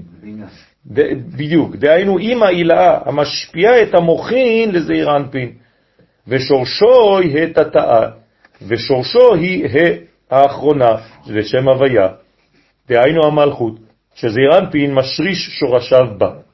אז עכשיו הסתבכתי. אוקיי. כי יש לי י', ה', ו', ו' וה'. למה? כי יש ו' קטנה. נכון. אה, ו'. נכון. בתוך הוו, כשאתה אומר וו, כמה וווים אמרת? אה. בסדר? חשבתי שאתה מרוקאי, אמרתי שהסתבכתי. השתבחת. טוב, על ידי הערות המוחין, שנותן לה בעת הייחוד. ונמצא שבינה זה אירנפין ומלכות דבוקים יחד. בינה זה אירנפין ומלכות דבוקים יחד. כלומר, יש לי הווה מתמשך. אני הווה. זה ההווה. כי אמא משפיע לזעיר אנפין, אמא משפיע לזעיר אנפין, ומלכות יונקת מזעיר אנפין. אז זה בעצם שרשרת אחת גדולה. זה עבר הווה עתיד ביחד. יפה מאוד. מה? כן, זה בעצם בניין הפוך. עולם הפוך ראיתי. פה אני חושב שהעץ באמת הפוך, שהבינה בשורשים למעלה. נכון, אבל זה לא ככה, הוא אומר שזה בעלים. נכון. זאת אומרת כאילו- שיש, נכון, אבל בכל זאת, כאילו הרגליים שזה אבל מי נותן, לזה שיהיה שורשים למטה? העולם העליון. זה לא מתחיל מפה. זה נראה לך כאילו השורשים הם למטה, אבל מי נותן לשורשים להיות למטה? ממי גדלים השורשים? מהעולם הבא. ראינו את סבא אז עם הסיפור של הלוויתן. כן. רבותיי, תראו, אני רוצה רק להראות לכם, כדי לשמח אתכם, זה הצילומים החדשים, כלומר יש לנו עוד 1, 2, 3, 4, 5, 6, 7, 8 דפים, ואנחנו מסיימים את תיקון כ"א. וואי. וואי. ואחרי זה זה מתחיל להיות, עוד שנה גמרא. לא, לא, לא, אחרי זה זה מתחיל. להיות תיקונים, חבל על הזמן. מי שלא יבוא יפסיד. כי זה תיקונים פה קשים, זה אחד התיקונים הכי קשים שאנחנו לומדים. אחרי זה זה ממש כמו דבש. קינמון, כמו קינמון. כן.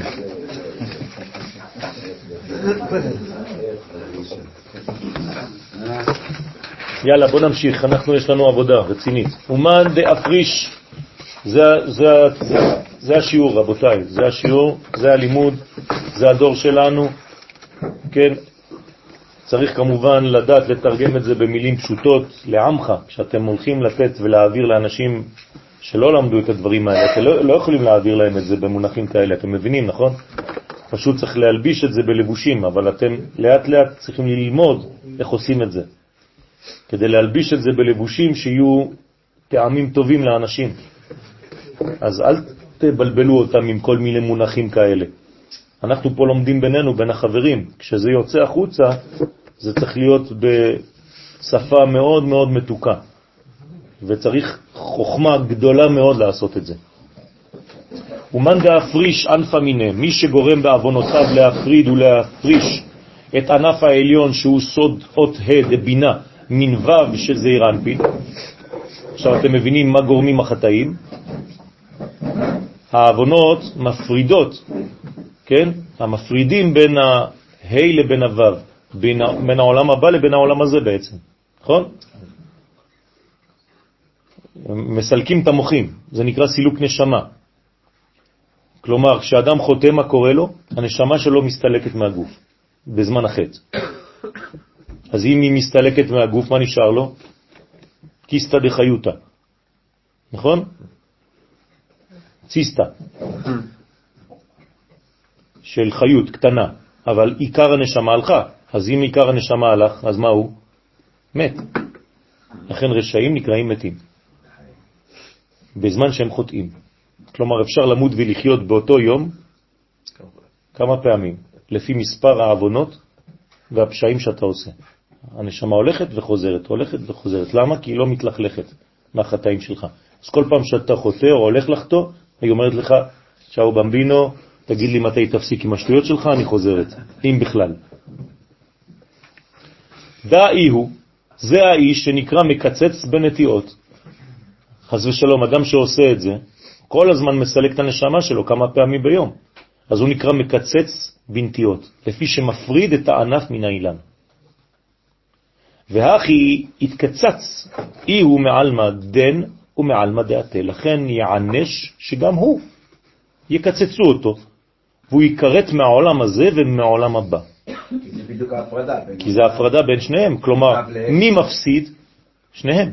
גם העולם הבא מפסיד, כי אין לו עולם הזה לגלות אותו. וגם העולם הזה מפסיד, כי אין לו עולם הבא, לינוק ממנו. אז בגלל שפגעת בעצם בשני עולמות, כך חז ושלום תסולק משני עולמות. עכשיו זה מסולק מעולם הבא. אז זה בדיוק העניין הזה. זאת אומרת שהנשמה, חז ושלום, תהיה ארטילאית. לא ייתנו לה להיכנס לעולמות העליונים. ואז היא עפה, משוטטת בין העולם הזה לבין העולם הבא, מסביר הארי הקדוש בשאר הגלגולים, ואין לה מנוח. אז כל פעם שהיא רואה איזה גוף, גופה, אז היא רוצה להיכנס. או גוף של אדם חולה, עייף, שהוא חלש, אין לו כוח להתמודד, אז היא נכנסת בתוכו. אז אתה רואה בבית חולים, רוב האנשים זה דיבוקים. בבתי משוגעים, חז ושלום, רוב האנשים זה דיבוקים. אמרנו שהנשמה לא לא עוזבת למעלה. מה? כאילו, אמרנו שהנשמה לא עוזבת למעלה, היא רק מתקשרת. נכון. נכון, נכון, לא חשוב. איך היא יכולה לשוטט אם היא עדיין נקשרה? השורש שלה, אבל מה שנכנס זה מה שמשוטט. לפי מה מודדים אותה? לפי מה ימדדו אותה? לפי שורשה, נכון? כן. אז, אבל סוף החוט, בוא נגיד שזה חוט, הנשמה זה חוט. השורש של החוט עדיין למעלה, אבל סוף החוט פה למטה. אז פעם הוא נכנס לך בתוך הגוף, כל החיים שלך, אבל עדיין החוט היה עד למעלה, וכשהגוף הלך, הנשמה יצאה, החוט עכשיו מסתובב פה, הוא לא חוזר למעלה. אם חז ושלום אין לו מקום לנוח שם למעלה, לא נותנים לו כניסה.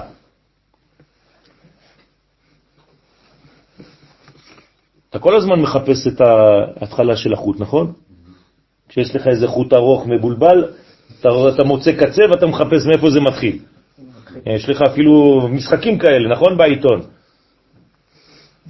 אז חפש את שלך קודם כל, לפני שתחפש בעיתונים. ולכן נחרט חז ושלום גם מהעולם הזה וגם מהעולם הבא. רוצה לומר שנשמתו נחרטה משורשה שבעילה העליון.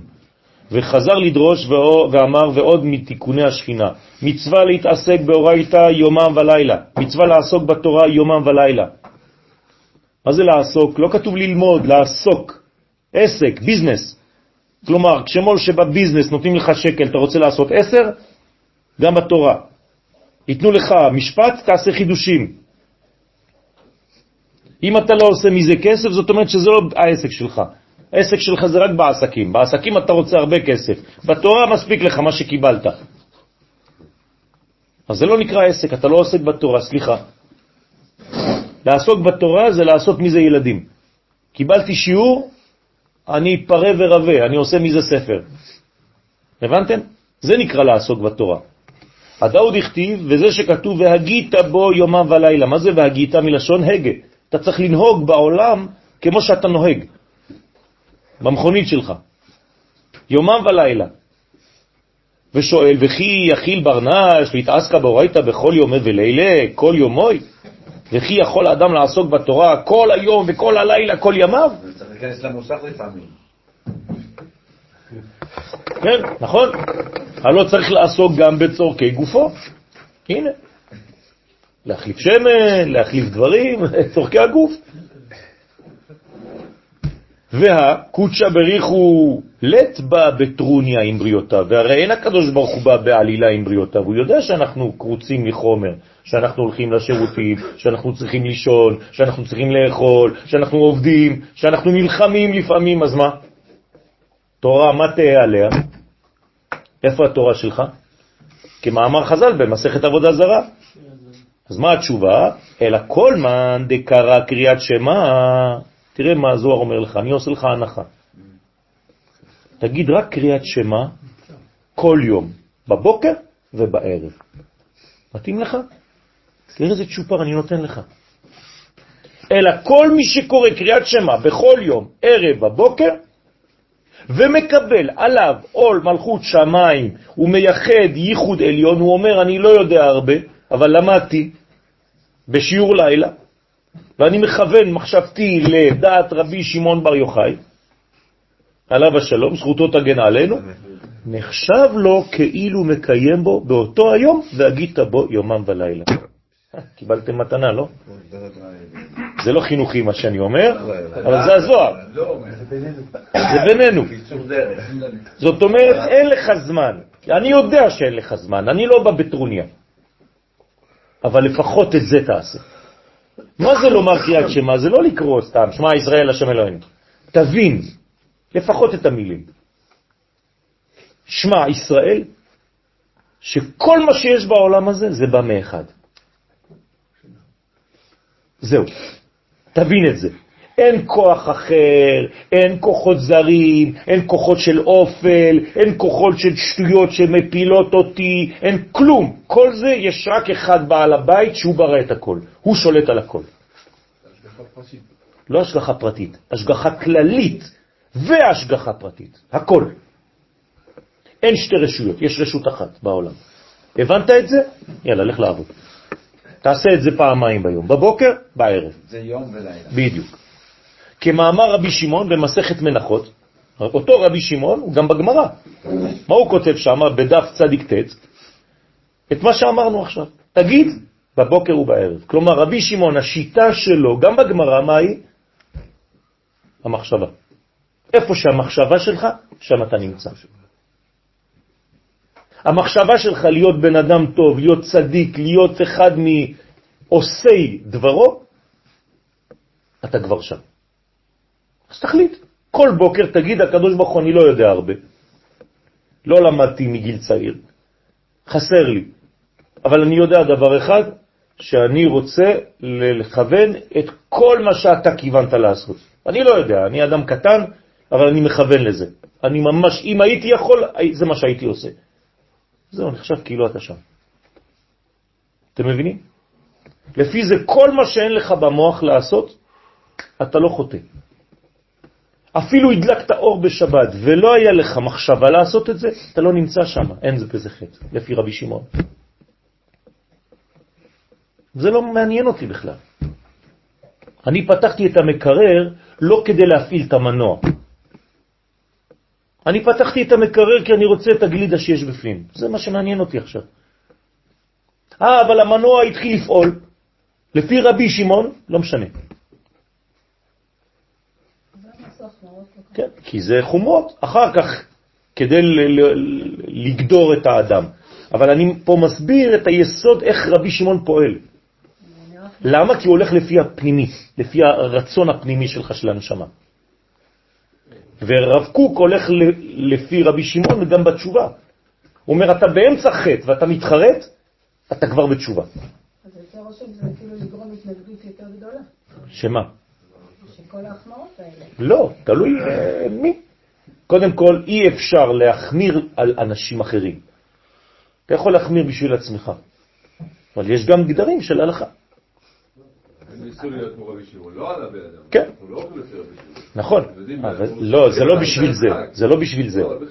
זה לא בשביל זה, לא, לא, לא, כן, בשביל הלימוד, זה לא בשביל השיטה, זה לא בשביל השיטה, זה בשביל הלימוד, כמה צריך ללמוד ורק ללמוד ולא לעשות עבודה פרקטית, לא ללכת לעבודה. זה רצו לעשות כמותו ולא עלתה בידם. אבל לפי השיטה המחשבתית, כן, כי זאת ההלכה העתידית. אנחנו חוזרים למצב הזה. עדיין לא. נכון, אבל זה, זאת המגמה. כלומר, שכל המחשבה היא מה שקובע. לכן במקום שאדם רוצה להיות, שם הוא נמצא. אז איך אפשר ללכת הלאה? לא אה. נכון. לכן, לכן יש את הגדר של ההלכה הבסיסי, ויש גם רבנים שהתירו אפילו להדליק אור לא בשבת, אבל ביום טוב. כן, חכמי ספרד, יש מהם שהתירו להדליק. אני יודע שזה לא חינוכי מה שאני אומר לכם, אבל יש, קיים. לא. נכון, נכון, ו- נכון, נכון. של שבת. לא נכנס לכל הפרטים, נכון, לא, אבל, אבל זה נכון, זה חשוב, נכון. ולכן, ואמר עוד, כי כל פקודין, כל התרי"ג מצוות תלויות בספירות של זעיר אנפין. כלומר, איפה כל המצוות? הם פה. זה בזעיר אנפין. כי התורה ניתנה לנו מהשמיים בשביל פה. הוא מפרש אית מניות דתליין בפרי אילנה. יש מהם מהמצוות שתלויות בפרי האילן, דהיינו בעץ עושה פרי, שהוא היסוד, שממנו יוצאות הפירות שהם הנשמות, ומנהי ובענפין יש מצוות שתלויות בענפים, דהיינו בו"ב קצוות, בזעיר אנפין ובבינה, מנהון בשורשים, יש מצוות התלויות בשורשים, דהיינו במלכות. כלומר, יש מצוות שונות מכל מיני גבהים. מנהון ואילנה יש מצוות התלויות באילן עצמו, שהוא זעיר אנפין. כלומר, יש מצוות כוללות ויש מצוות פרטיות. ולפעמים, בגלל שלא יגידו לך את המצווה הכוללת, אתה תחשוב שהיא לא קיימת. בסדר? אז זו בעיה. יש מצווה בתרי"ג מצוות לחיות? ואחר כך בחיים. אה? בחי בהם. ודאי שיש. יש. ויש מצווה להיזהר שלא למות? כן. זה יותר מתכוון, מאוד. אבל פה אני חושב שהוא מתכוון גם לעניין של אה, מצוות התלויות במחשבה ומצוות הלא תלויות במחשבה. מה זאת אומרת? תלויות יש במחשבה. מצוות התלויות בשורשים, דהיינו במלכות, כן. יש מצוות התלויות בענפים, דהיינו בו"ב קצוות. אין דבר כזה. מצווה שהיא מעשה בלי מחשבה. אין דבר כזה. מעשה צדקה, אתה לא צריך למחשבה. אז זה תלוי במחשבה, אולי אתה לא יודע. לא? זה, זה מחשבה עליונה, מחשבה אלוהית. ברחוב נפל על עשר שקל מהכיס. נו. עוד פעם. לא יודע אפילו שנפל לו. אתה, אתה מדבר על האדם עצמו, אני לא מדבר על האדם עצמו. זה- הן תלויות לא באדם עצמו, במחשבה שלו. פה מדברים על הספירות, זה תלוי בזעיר אנפין, במלכות, בבינה, לא באדם העושה את המצווה. כלומר, מאיפה השורש של אותה מצווה? זה לא במחשבה של האדם או במעשה של האדם עצמו. לא מדברים על האדם פה. מה, זאת אומרת מי אומר? אבל זה מצווה אלוהית של ייחוד, זה בא ממקום מיוחד של אחדות. אתה עושה עכשיו מצווה, אני לא מדבר עכשיו, רק אומרים לך מאיפה באה מצוות קריאת שמע. האם מצוות קריאת שמע היא באה מבינה, מזעיר אנפין או ממלכות? לא האדם שעושה אותה, איפה הוא נמצא כשהוא עושה אותה. זה מה שעכשיו הזוהר אומר, לפחות בשלב הזה. הוא לא מדבר איפה נמצא האדם כשהוא עושה את המצווה, האם זה מצווה של עשייה או של מחשבה. הוא מתחיל מתחיל פה, כי אני בן אדם שמתעסק באורייתא בכל יום, אני מדבר פה על האדם, שמתעסק בתורה ומתעסק ב... תורה זה לא מצוות. גם מצוות. לא, לא. אם לא, לא היינו אומרים תורה ומצוות. תורה זה לא מצוות. נכון? תלמוד תורה, לא מצוות. מצוות זה עוד משהו אחר. עוד מהתרי"ג. עוד פעם, זה, זה, זה שתי, שתי דברים. אם לא אומרים תורה ומצוות, למה אתה אומר תורה ומצוות? אתה אומר פעמיים אותו דבר? אבל שלא של האדם. הוא אומר פה, המצוות, מיניו בענפים, יש מצוות התלויות בענפים. דהיינו בו' קצוות וזעיר אנפין, לא תלוי באדם בכלל. יש מצוות תלויות בבינה. יש מצוות שהן תלויות בשורשים, דהיינו במלכות. מן הון באילנה יש מצוות התלויות באילן עצמו, שהוא זעיר אנפין. הכל שייך לו, זה לא מצוות שלי בכלל. ובגינדה, ובשביל שזעיר אנפין נקרא בשם אילן, והוא בבחינת התורה שבכתב, לכן התקריית אורייתא עץ חיים. נקראת התורה עץ חיים, וכל מאן דאכל מיני, וכל מי שאוכל ממנו, מעץ החיים, דהיינו שלומד תורה לשמה, עליו נאמר ואכל וחי לעולם. בעולם הזה ובעולם הבא. זאת אומרת שאדם שאוכל מעץ החיים, מהתורה לשמה, מה זה תורה לשמה? שם התורה, לא- לא לשם ההתגדלות של עצמו, לשם ההכרה. אוקיי, נכון, אז מה, התורה הזאת? מה היא? עץ החיים. עץ החיים. ה- אפשר ללמוד תורה בלי עץ החיים. נכון, נכון, בדיוק. זאת אומרת שחז ושלום יש שיטה ללמוד תורה. האם אתה לומד תורה בשביל השם או בשביל עצמך, או בשביל הידיעה שלך בלבד, בשביל האינפורמציה. איך אתה עושה את זה? מה אתה עושה בלימוד? ואית אילנה לטאטה, ויש אילן גם למטה, מסתרא אחרא. יש עוד אילן אחר. יש אילן מהצד השני, חז ושלום. דענפוי ושורשוי וגופה ואי בדילה, כול הוא שם המוות. מה, איך יכול להיות דבר כזה? אז יש עץ שהענפים שלו והשורשים שלו וגופו והפירות שלו, כולם הם שם המוות. כי זה לעומת זה עשה אלוהים. וכל מה שיש בקדושה, יש דוגמתו בסתרא אחרא. אותו דבר. אבל הם שם המוות, חז ושלום. ואמר ודע סמכמם. וזה הסמכמם שהוא בחינת זעיר אנפין דקליפה. אז מן דעבר על אורייתא, מי שעובר על מצוות התורה, השתקיה מההוא אילנה, הוא נשקע מזה האילן חז ושלום. זאת אומרת, כאילו הוא אכל מעץ המוות. דהיינו שמקבל שפע מן הסמכמם. והתפרנס מנה, והוא מתפרנס מהסמכמם, מתפרנס ממנו, נותן לו חיים. הסמך מהם מתפרנס ממנו? לא, הוא? הוא מפרנס את האדם שחטא. כלומר, הוא מקבל ממקור אחר, הוא. כי יש לו כוח, הקדוש ברוך הוא. הוא בעל הבית זה אחד, הקדוש ברוך הוא. והוא ברא את שני הדברים. שמשם באה לו הפרנסה. ועלי יתמר, ועל אילן זה נאמר, כי ביום אכולך ממנו מות תמות. כי הרשעים בחייהם קרויים מתים, אז כל יום הם אוכלים מהעץ הזה. אז כל יום הם מתים. מה זה ביום אכולך? זה לא פעם אחת תמות. כל יום, בכל יום שתאכל תמות. אז כמה פעמים אתה יכול למות? מלא פעמים, כל יום אתה מת מלא פעמים. ואתה חי מלא פעמים, תלוי איפה אתה נמצא, מאיזה עץ אתה אוכל. ומסתרת דילה חיי צער, ומהצד הזה של הסמך מהם בא לאדם חיי צער, דהיינו כשכל ימיו הם כעס ועצבות. זה הפרנסה שאתה מקבל. כן? כלומר, בדיוק, זה, זה, מה שהוא, זה מה שיש לו בכיסים. הוא לא נותן לך אה, שמחה, הוא נותן לך רק כעסים ועצבות ועצבים.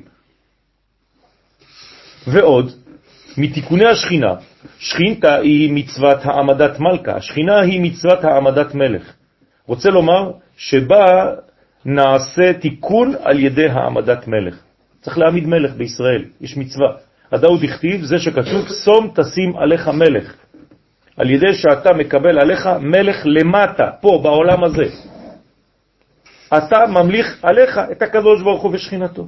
תראה, אתה עושה עבודה פה למטה, אתה הולך להמליך עליך מלך, אתה ממליך עליך את מלך מלכי המלכים הקדוש ברוך הוא. איך? כי פשוט המלך שלך בישראל זה רק דוגמית, זה רק השתקפות של המלך העליון. הרי מלך המשיח הוא צריך להיות בן אדם. אז מישהו ימלוך עלינו, זה לא איזה רוח רפאים. ואמר, וכביכול, כל זמן דלת שכינתה באתרה, כל זמן שאין השכינה במקום שלה, אלא היא בגלות בין אומות העולם, יחד עם ישראל, בניה, לת מלכה.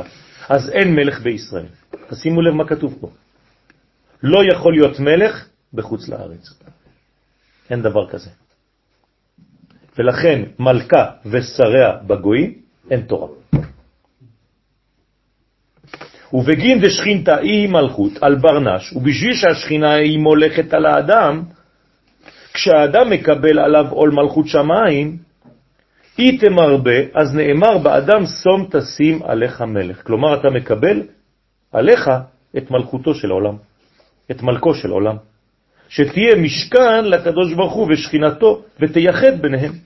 למהווה ישראל בא, כולהו בני מלאכים. ועל ידי זה שיהיו כל ישראל בא, בבחינת בני מלאכים. כי על ידי ייחוד המלכות עם זעיר אנפין, יוצאות ממנה נשמות בני ישראל, לכן הם נקראים בני מלאכים. אז מתי אנחנו נקראים בני מלאכים?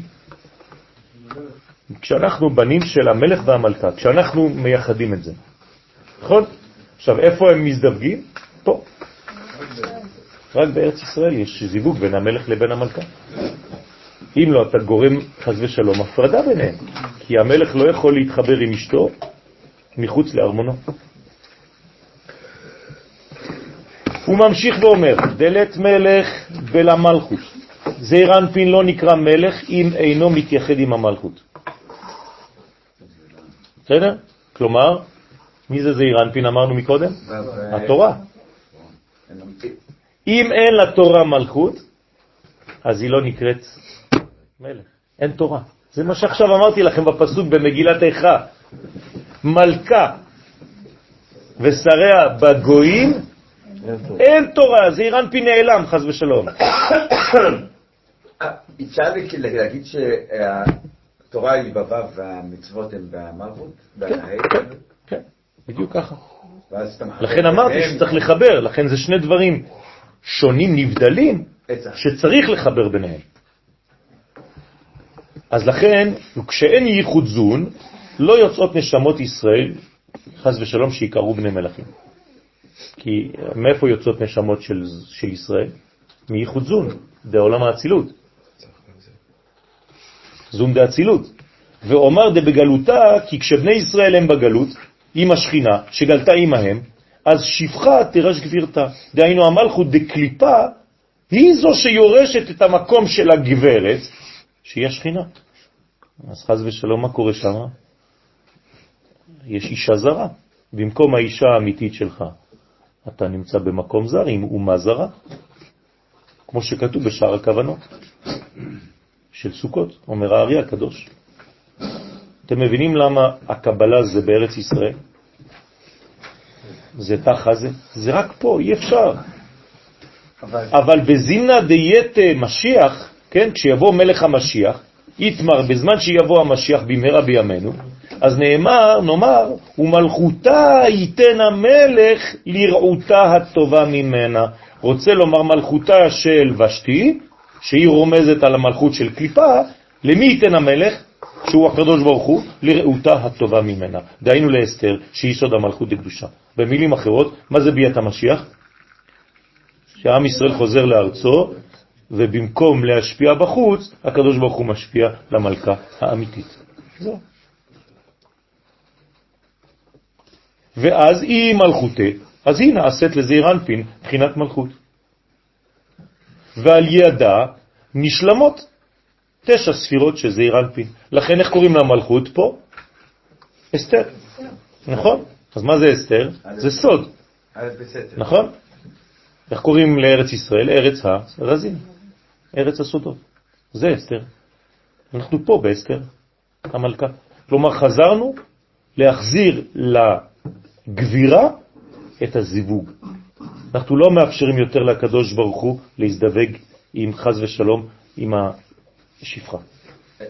במשך אלפיים שנה, חז ושלום גרמנו לו כביכול להתחבר עם השפחה ולא עם הגבירה. את מה שאתה, נכון. אה, לאסתר ואסתר. מה שאתה מלמד עכשיו אפשר אה, אה, להשליך על החיבור של אברהם עם הגר לפני שהיה... נכון. תמיד הקליפה קודמת לפרי. זה... אצל כל האבות אה, פחות או יותר זה ככה. נכון, מה? לא. נכון, תמיד, יש, יש קושי בהתחלה, צריך לעבור קליפה, מסך, כדי לגלות את האור. הדבר הוא קשה בהתחלה, אין מה לעשות. צריך לשבור מסך ראשוני. אם אתה לא מסוגל לשבור את המסך, אתה לא תראה בסוף. כל ההתחלות קשות. אין, כל ההתחלות קשות. מי שמחפש דרך קלה לא ימצא את הדברים. אין. הדרך הארוכה, ארוכה וקצרה. לכן אמרתי לכם מקודם שהחינוך צריך זמן. זה לא כמו לעשות צ'ק. צ'ק זה לוקח שנייה.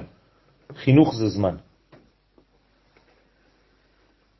מה אמרת? בהדסה גם יש תהיים עם 64 באמצע, אבל עם כולל 65, למדנו כן. כן, בדיוק. אז זה דס, כן? הדס ה. כל פעם שאתם מתחילים בה ומסיימים בה, זה בניין.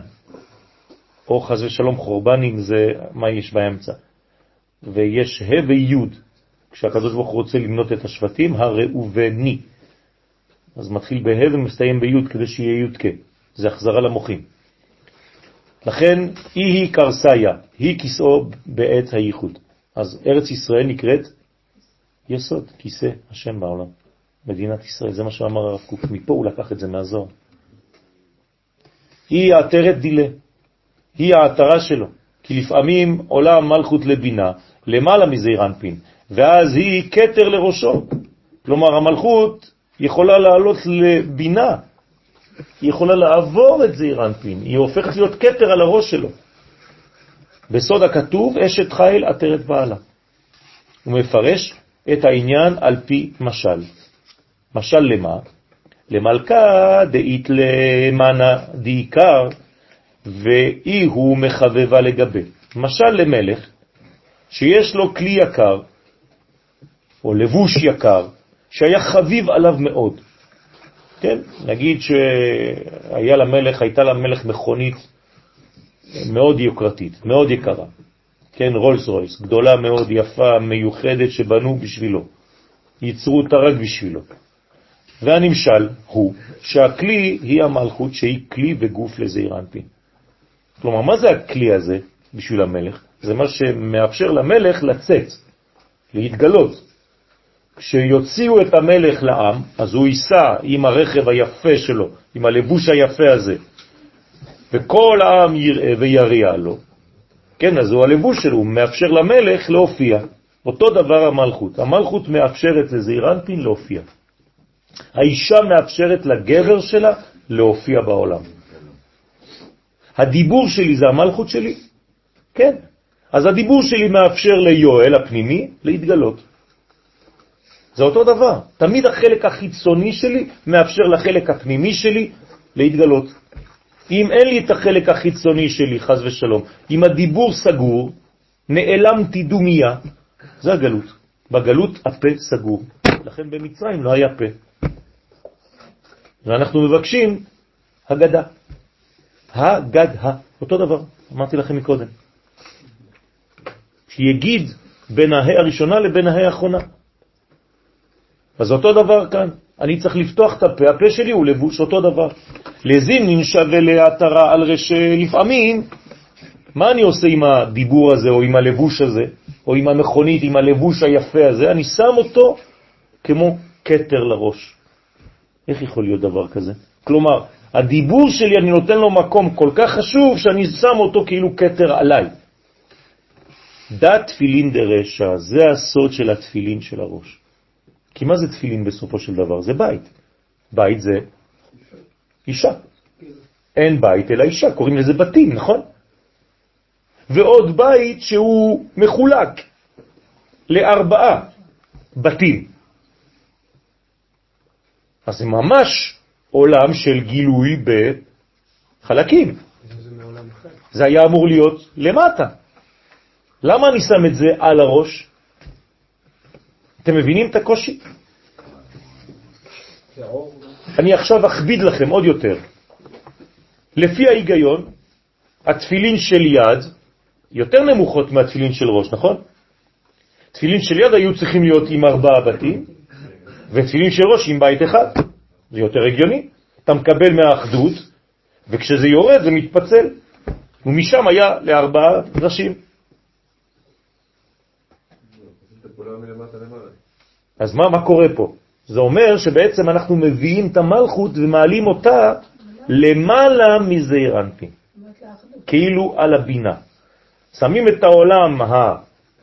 של ארבע באחד הראשון. כלומר, מחברים בין הסוף להתחלה. זה נקרא שהוא שם את התפילין על הראש, כמו המלך ששם את הכתר. מה זה כתר? זה חומר. מה הוא שם אותו על הראש שלו? מה, כאילו הכתר יותר גדול מהמלך, זה מה שזה אומר. יותר גבוה מהמלך, אז מה? אז בעצם בצמצום אנחנו מעלים בחזרה? אז זה בדיוק השאלה של הזוהר. אז הוא אומר, זה הסוד של תפילין של ראש. בסוד עטרת תפארת. זה עטרה לתפארת. כי כשעולה המלכות לאימא נעשית עטרה בסוד תפילין של, על ראשו של זעיר אנפין. אז בעצם מי זה התפילין של ראש? זה מלכות, שעלתה לראש. מתי המלכות עולה לראש? מה היא עושה המלכות כשהיא עולה לראש? היא הולכת ללמוד שם, היא משתלמת. מה קורה שם? מדי פעם צריך לעשות סטאז', שכחתי מה הולך שם בעולמות העליונים, אני כל הזמן פה למטה. אתה עולה מדי פעם, אתה נוסע מדי פעם לירושלים, של מעלה, לראות מה המסרים שם, אתה הולך לשיעור לפעמים. זה... מי שלא נכנס לבית המקדש מדי פעם, מה זה אומר? שהוא חי כל החיים שלו רק לפי רובד נמוך, הוא כבר מאבד, הוא כבר לא יודע. אז הוא לא לומד תורה, הוא לא שומר שבת, הוא לא... כל הדברים האלה שהם מרימים אותו לקומה השמינית של המציאות, כי תורה זה בא מעולם השמיני, שבת זה מעולם השמונה, כל מה שלמדנו עכשיו, תורה זה מעולם השמונה, כל זה הוא לא, אין לו. אז מה הוא חי? הוא מתחיל לראות בעצם רק את העולמות התחתונים. הוא רואה כמו זה שיושב מאחורי העגלה עם הסוס, הוא רואה רק את הישבן של הסוס כל היום.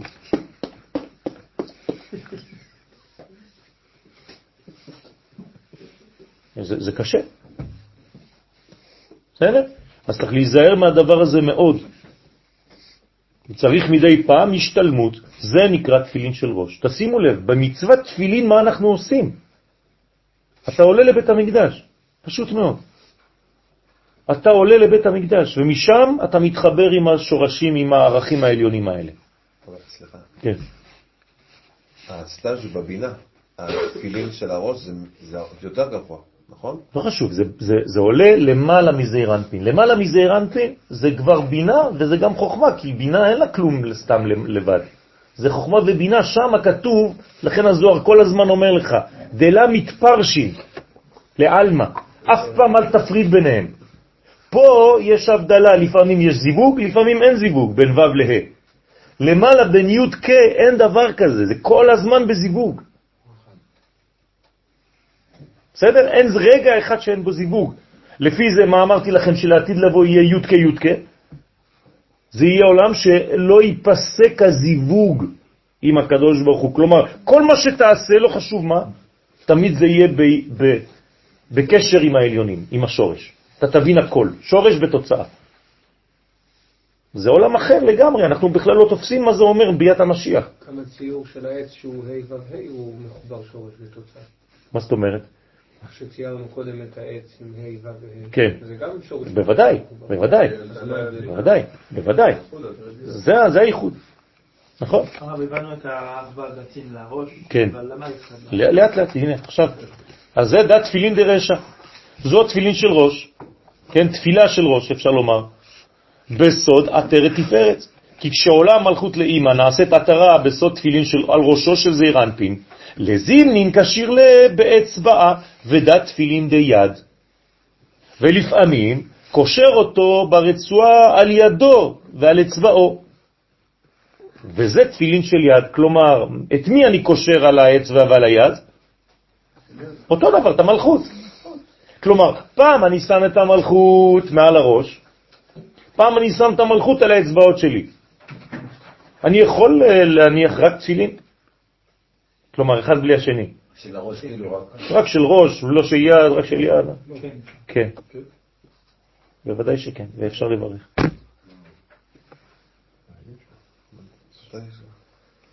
עכשיו, אדם שחז ושלום אין לו יד, אז הוא מניח תפילין של ראש, הוא מברך. זה יכול להיות מעניין. בדעתם שלו היינו, כשהמלכות מתקשרת עם זעיר אנפין, מן החזה ולמטה. זה כבר דאעש, כן? אנחנו לא מדברים על זה. שכנגדו הוא מקום הנחת תפילין של יד. זאת אומרת שלפעמים המלכות צריך לשים אותה למעלה, ולפעמים המלכות צריך לשים אותה בעשייה שלי. כלומר, מה זה אומר עכשיו, מה שהסברתי? מה אתם מבינים מזה? מה עומד מאחורי עצם זה שאני שם אה, אור על הראש שלי או אור על היד שלי? מה זה אומר? יפה מאוד.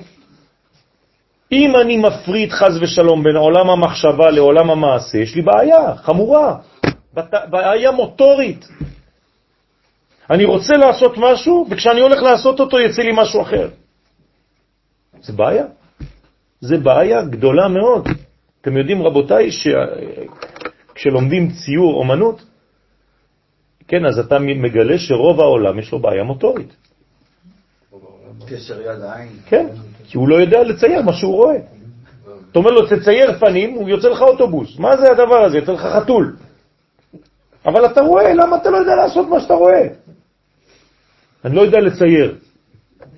אין דבר כזה, אתה לא יודע לצייר. אתה פשוט מרמה את עצמך.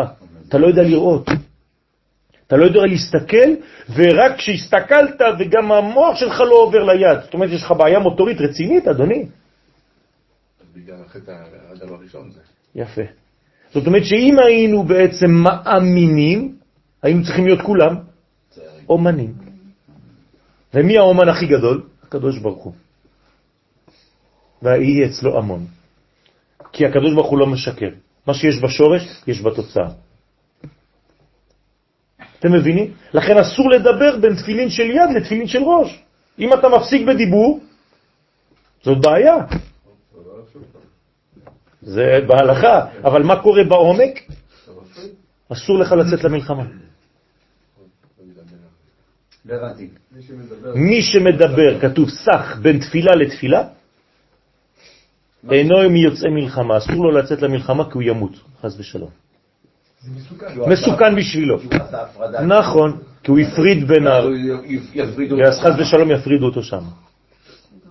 השם ירחם. אתם מבינים? זה, זה, זה חמור מאוד הדברים פה. אנחנו לומדים דברים של אש. לזים ננשא ולה, תחותה, לפעמים, כן, שם אותו תחתיו. דהיינו כשהיא תחת היסוד. כלומר, פעם זה היה למעלה מהיסוד. אתם זוכרים שקראנו לוו יסוד? כשהיא זהירה. אז פעם הת- התפילין הן פה, פעם התפילין הן פה. והתקרא קרסי ידילה, ואז המלכות נקראת כיסא שלו, בסוד ייחוד התחתון. לזין עביד מיני לבושיו, לפעמים עושה ממנו לבוש שמתלבש בתוך המלכות. אז תלוי איפה אתה נמצא, מה אתה עושה עם המלכות. או שהמלכות היא הופכת להיות עשייה שלך, או שאתה מעלה אותה קודם כל לפני שאתה עושה, למחשבה כדי לדעת מה עושים. שאלה, למה מניחים אז תפילין של יד לפני תפילין של ראש? לא את הכל, רק חלק מה... אה? יפה. יפה. נעשה ונשמע. זאת אומרת שהמעשה שלי, אנחנו בעולם הפוך, שבעצם אנחנו מתחילים ממטה למעלה. לכן המעשים שלי, אבל הם לא נפרדים, אני לא מדבר, כי אם הייתי מדבר זה כאילו המעשה שלי לא קשור למחשבה עליונה. אז אני מניח תפילין של יד כי אני עושה, כי אני מאמין, כי אני מאמן את הבורא, וכשאני עושה, אני חי אותו, אני מתחיל אחרי זה גם להבין. זה השלב השני. כלומר, להניח תפילין של יד זה עץ החיים. להניח תפילין של ראש זה עץ הדעת. הפוך ממה שאנחנו חושבים. כן. קודם, אני קודם כל חי, ואחרי זה אני צריך ללמוד את מה שאני חי. זה מה שהיה למעלה. בסדר? נכון, זה החיים, זה הסוד של החיים. לחיות קודם כל לפני שאתה מבין. תחיה, וחי בהם. אם אתה לא חי, בכלל לא יהיה לך סיכוי להבין, נכון? לא יהיה כבר ראש. אז קודם כל תחיה. מה אומרים החוצפנים? אני חושב, משמע אני חי. בגלל שאתה חושב אתה חי, זה לא נכון. בגלל שאתה חי אתה יכול לחשוב. ואחרי זה, כשתחשוב תחיה יותר טוב. זה נכון. אנחנו לא מבטלים את המחשבה, רבותיי, אבל החיים קודמים. עץ החיים קודם לעץ הדעת. עוד קטע או שאתם עייפים? וחען דאי מרחקה מן מלכה, ועתה בגלות, שהשכינה מרוחקת מן המלך שהוא זעיר אנפין, והוא מתפשט מן לבוש המלכות, כלומר מה קורה בגלות? המלך ערום. אתם מכירים את הסיפור? כן? המלך עירום. כן. נכון? מה מאיפה באה האגדה הזאת? מהזוהר. זאת אומרת שאין למלך לבושים. איפה אין לו לבושים? כשהוא בגלות. חז ושלום. אז מה כתוב? איתמר במלכה, נאמר במלך זעיר אנפין הנקרא שמיים, אלביש שמיים כדרות. במקום להתלבש בלבוש יפה, מה הוא מתלבש בכדרות? מה זה כדרות? חושך. כן? קודר, חו- חושך, קור, כן. קור- מגעיל, כן? מסכן. נותנים לקדוש ברוך הוא בגדים, לא, כמעט יצא לי מילה, אבל לא חשוב. טוב, אלביש את זעיר אנפין בלבוש שחור, הנה הוא אמר את זה במקומי. המורה על דין. תשימו לב מאיפה זה בא, הלבוש השחור, מהגלות. אבל אמרנו שדין זה אדום, אמרנו שחור. זה אותו דבר, זה אדום, זה שחור, אדום של הקה. כתוב שכשאדם רוצה לעשות עבירה, כן, הוא לא יכול כבר לשלוט על היצר שלו, מה יעשה? ילבש שחורים, איך יפה, ילבש בגדים שחורים וילך מחוץ לעיר. לא, חז ושלום. לא, לא, חז ושלום, חז ושלום. לא, לא, לא לעשות, לא לעשות, לא לעשות הכללה כזאת, כן? זה למעשה, זה לא למחשבה. זה מה שאמרת קודם, לא, זה למעשה, זה לא למחשבה. בסדר? אבל צריך להיזהר מאוד. צריך להיזהר מאוד. דהיינו, כביכול, הקדוש ברוך הוא מסתתר מבני ישראל. הוא מתנהג עמהם במידת הדין, אז הוא לובש חס ושלום שחורים. אתם יודעים שלפי האריזל אסור ללבוש שחור בשבת? לא שאפשר שלא, אסור. כל הצבעים. כל הצבעים. שום צבע. אז לפי מה שאתה אומר, אם אני אלך עם זה עד הקצה, אז אנחנו צריכים להיות שקופים בשבת. נכון, לבן זה שקוף. זה, זה, זה הלבוש האמיתי. לבן זה לא לבן, זה לא גוון, זה שקוף. רק שבעולם שלנו זה, זה לבן. ושכינתה אמרת, ואז השכינה אומרת לבני ישראל, אל תראוני שאני שחרחורת. כן? כלומר, זה לא המצב הבריא שלי, אני לא כזאת, זה רק לבוש, זה רק חיצוני. כעת, אל תבואו לראות פניי לבקש ממני צורככם. תשימו לב מה, מה, מה שהצדיק כתב בסיפור, בספר שלו, מה? אל תתפללו אליי. למה? כי אני לבושה בשחור. זה לא הזמן לבוא להתפלל. כלומר, כאילו אין תפילה בגלות. על זה משה היה יוצא כל הזמן, אומר רבי נחמן מברסלב, ממצרים כדי להתפלל. ויהי קצת את העיר, ואפרוס כפיים.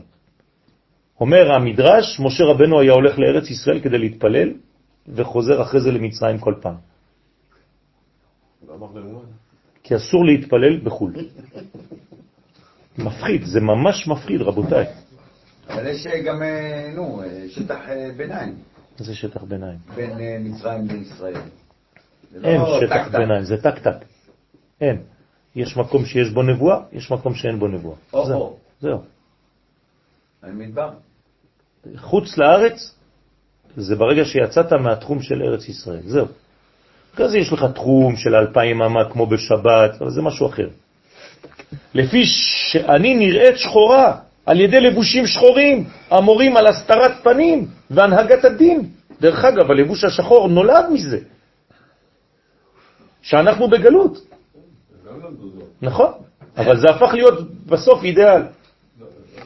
עדיין זה הבעיה. זאת הבעיה. לא נכון. לא אז זאת. נכון, נכון. נכון, נכון. גם אחרי שהמשיח יבוא הם ירצו להישאר שם. הם חושבים שזה מה ששומר על היהדות, כי עובדה שאלה שלא נראים כמוהם, תראה מה יוצא מהם. מסכים איתך שהם עדיין בגלות. ואמר, ובני נשה אבל דאינון עם זה הוא מסכים. שתיין. הרי, הרי השלב, השלב הראשון של הגאולה כבר החל. אז אם אין הכרה כבר של השלב הראשון הזה, למה שיהיה הכרה של השלב השני? מפחיד מאוד. הרי כל פעם שקורה שלב, אתה לא תאמין בו, כי אתה תגיד לא, זה לא זה. הקדוש ברוך הוא מחזיר שכינתו לציון, מקים לנו מדינה, אנחנו חוזרים, ואתה אומר עדיין שאתה בגלות. זאת אומרת שאתה לא קיבלת את הגאולה הזאת, כי לא מתאימה לראש שלך.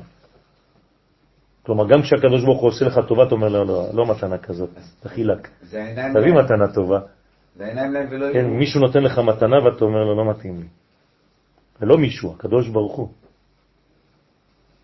נותן לך את המתנה של כל ההיסטוריה שלך שבכית בשביל זה, ואתה אומר לו, לא, זה, גועל נפש. כמו שאנחנו עובדים קשה להסביר לאלה שקצת רחוקים, צריך להסביר לאלה גם מפה נכון, שהם גם קצת רחוקים. נכון, נכון, נכון. נכון, זה- נכון, חינוך, זה חינוך, זה לוקח זמן, זה תהליך.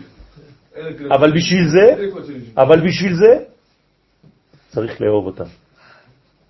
צריך לאהוב את כולם. גם את החילוני וגם את השני וגם את עצמי, כי גם אני טועה בכמה דברים. ואמר ובני נשה דהינון שתיין מסתכלים בלבושה ובני אדם שהם שותים, מה הם עושים? מסתכלים רק בלבוש. הנה, הנה. שהוא הנהגה חיצונית. היום מסתכלים רק על זה. יכול לבוא, הרב הכי גדול בעולם, המקובל הכי גדול בעולם, כן, והוא לבוש עם אה, מעיל מאור, כמו שאני מכיר אחד כזה, והוא, הרב מרדכי אליהו עליו השלום, לא היה עושה צעד בלי האיש הזה. וכשאתה מסתכל עליו אתה רוצה לתת לו שקל. מקובל עליון, עילאי. הולך ככה עם ראש כזה, בלי שום דבר, אין לו כלום, כיפה קטנה, כן? מעיל עור, חום, מכנסיים פשוטים, נעליים, הולך ברחוב ככה, אתה מסתכל עליו, אתה לא יודע מי זה בכלל. הרב מרדכי אליהו בכבודו בעצמו אמר שהעולם מתקיים על ידו. ואני שמעתי במו עיניי, במו אוזניי. אחד גלוי, אחד נסתר. כן. נו, בסדר, אז צריך להיזהר מאוד. האדם כזה נכנס, כולם אומרים, נו, מתי הרב מגיע כבר? כן, שעתיים מחכים לרב. כי כולם מסתכלים, הוא אומר להם שותים, מסתכלים רק על לבושים החיצוניים, וחושבים שהכל תלוי במקרה ובטבע, בעולם הזה, זה אותו דבר. אם אתה מסתכל על הלבושים, ומה שמעניין אותך זה הלבוש, איך הוא נראה, זאת אומרת שבסופו של דבר גם כשתלמד תורה, וגם כשתראה על העולם, אתה תסתכל רק על הטבע החיצוני. כי מה זה הטבע? זה רק הלבושים. אתה לא מסתכל מי מחזיק את המקל. אז מה שאתה אומר שעכשיו עכשיו הגאולה שלמה היא פה כאן ועכשיו. היא לא שלמה. למה לא? היא עוד לא אני שלמה. עוד לא רואה. לא.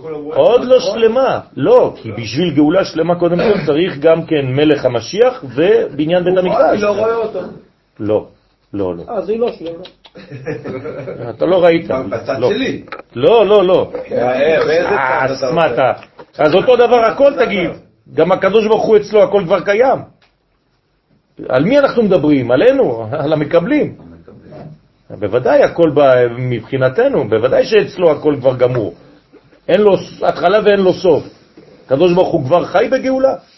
מבחינתו, בוודאי, הוא, הוא שום, שום דבר לא השתנה, אני השם לא שניתי. לא. אבל בשביל העולם הזה, בשביל הבריאה, הוא בגלות.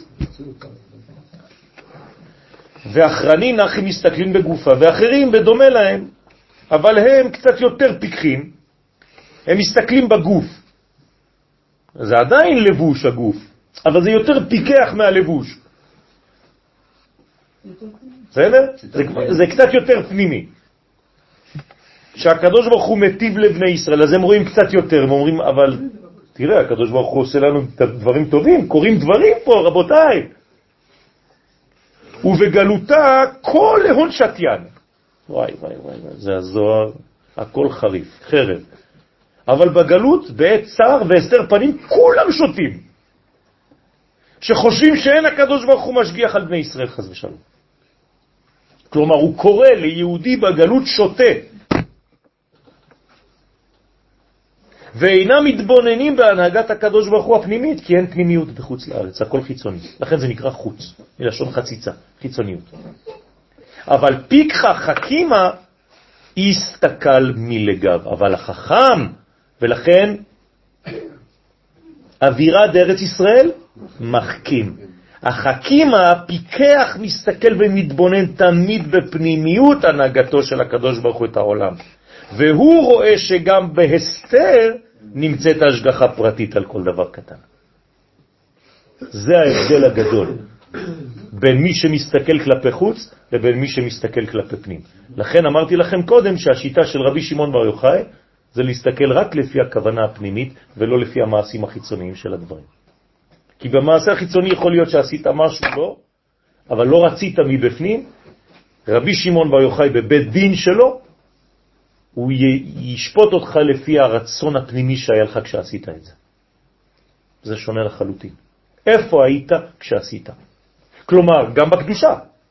אם הנחת תפילין ולא היית, ולא היית שם, הוא יגיד שלא הנחת תפילין.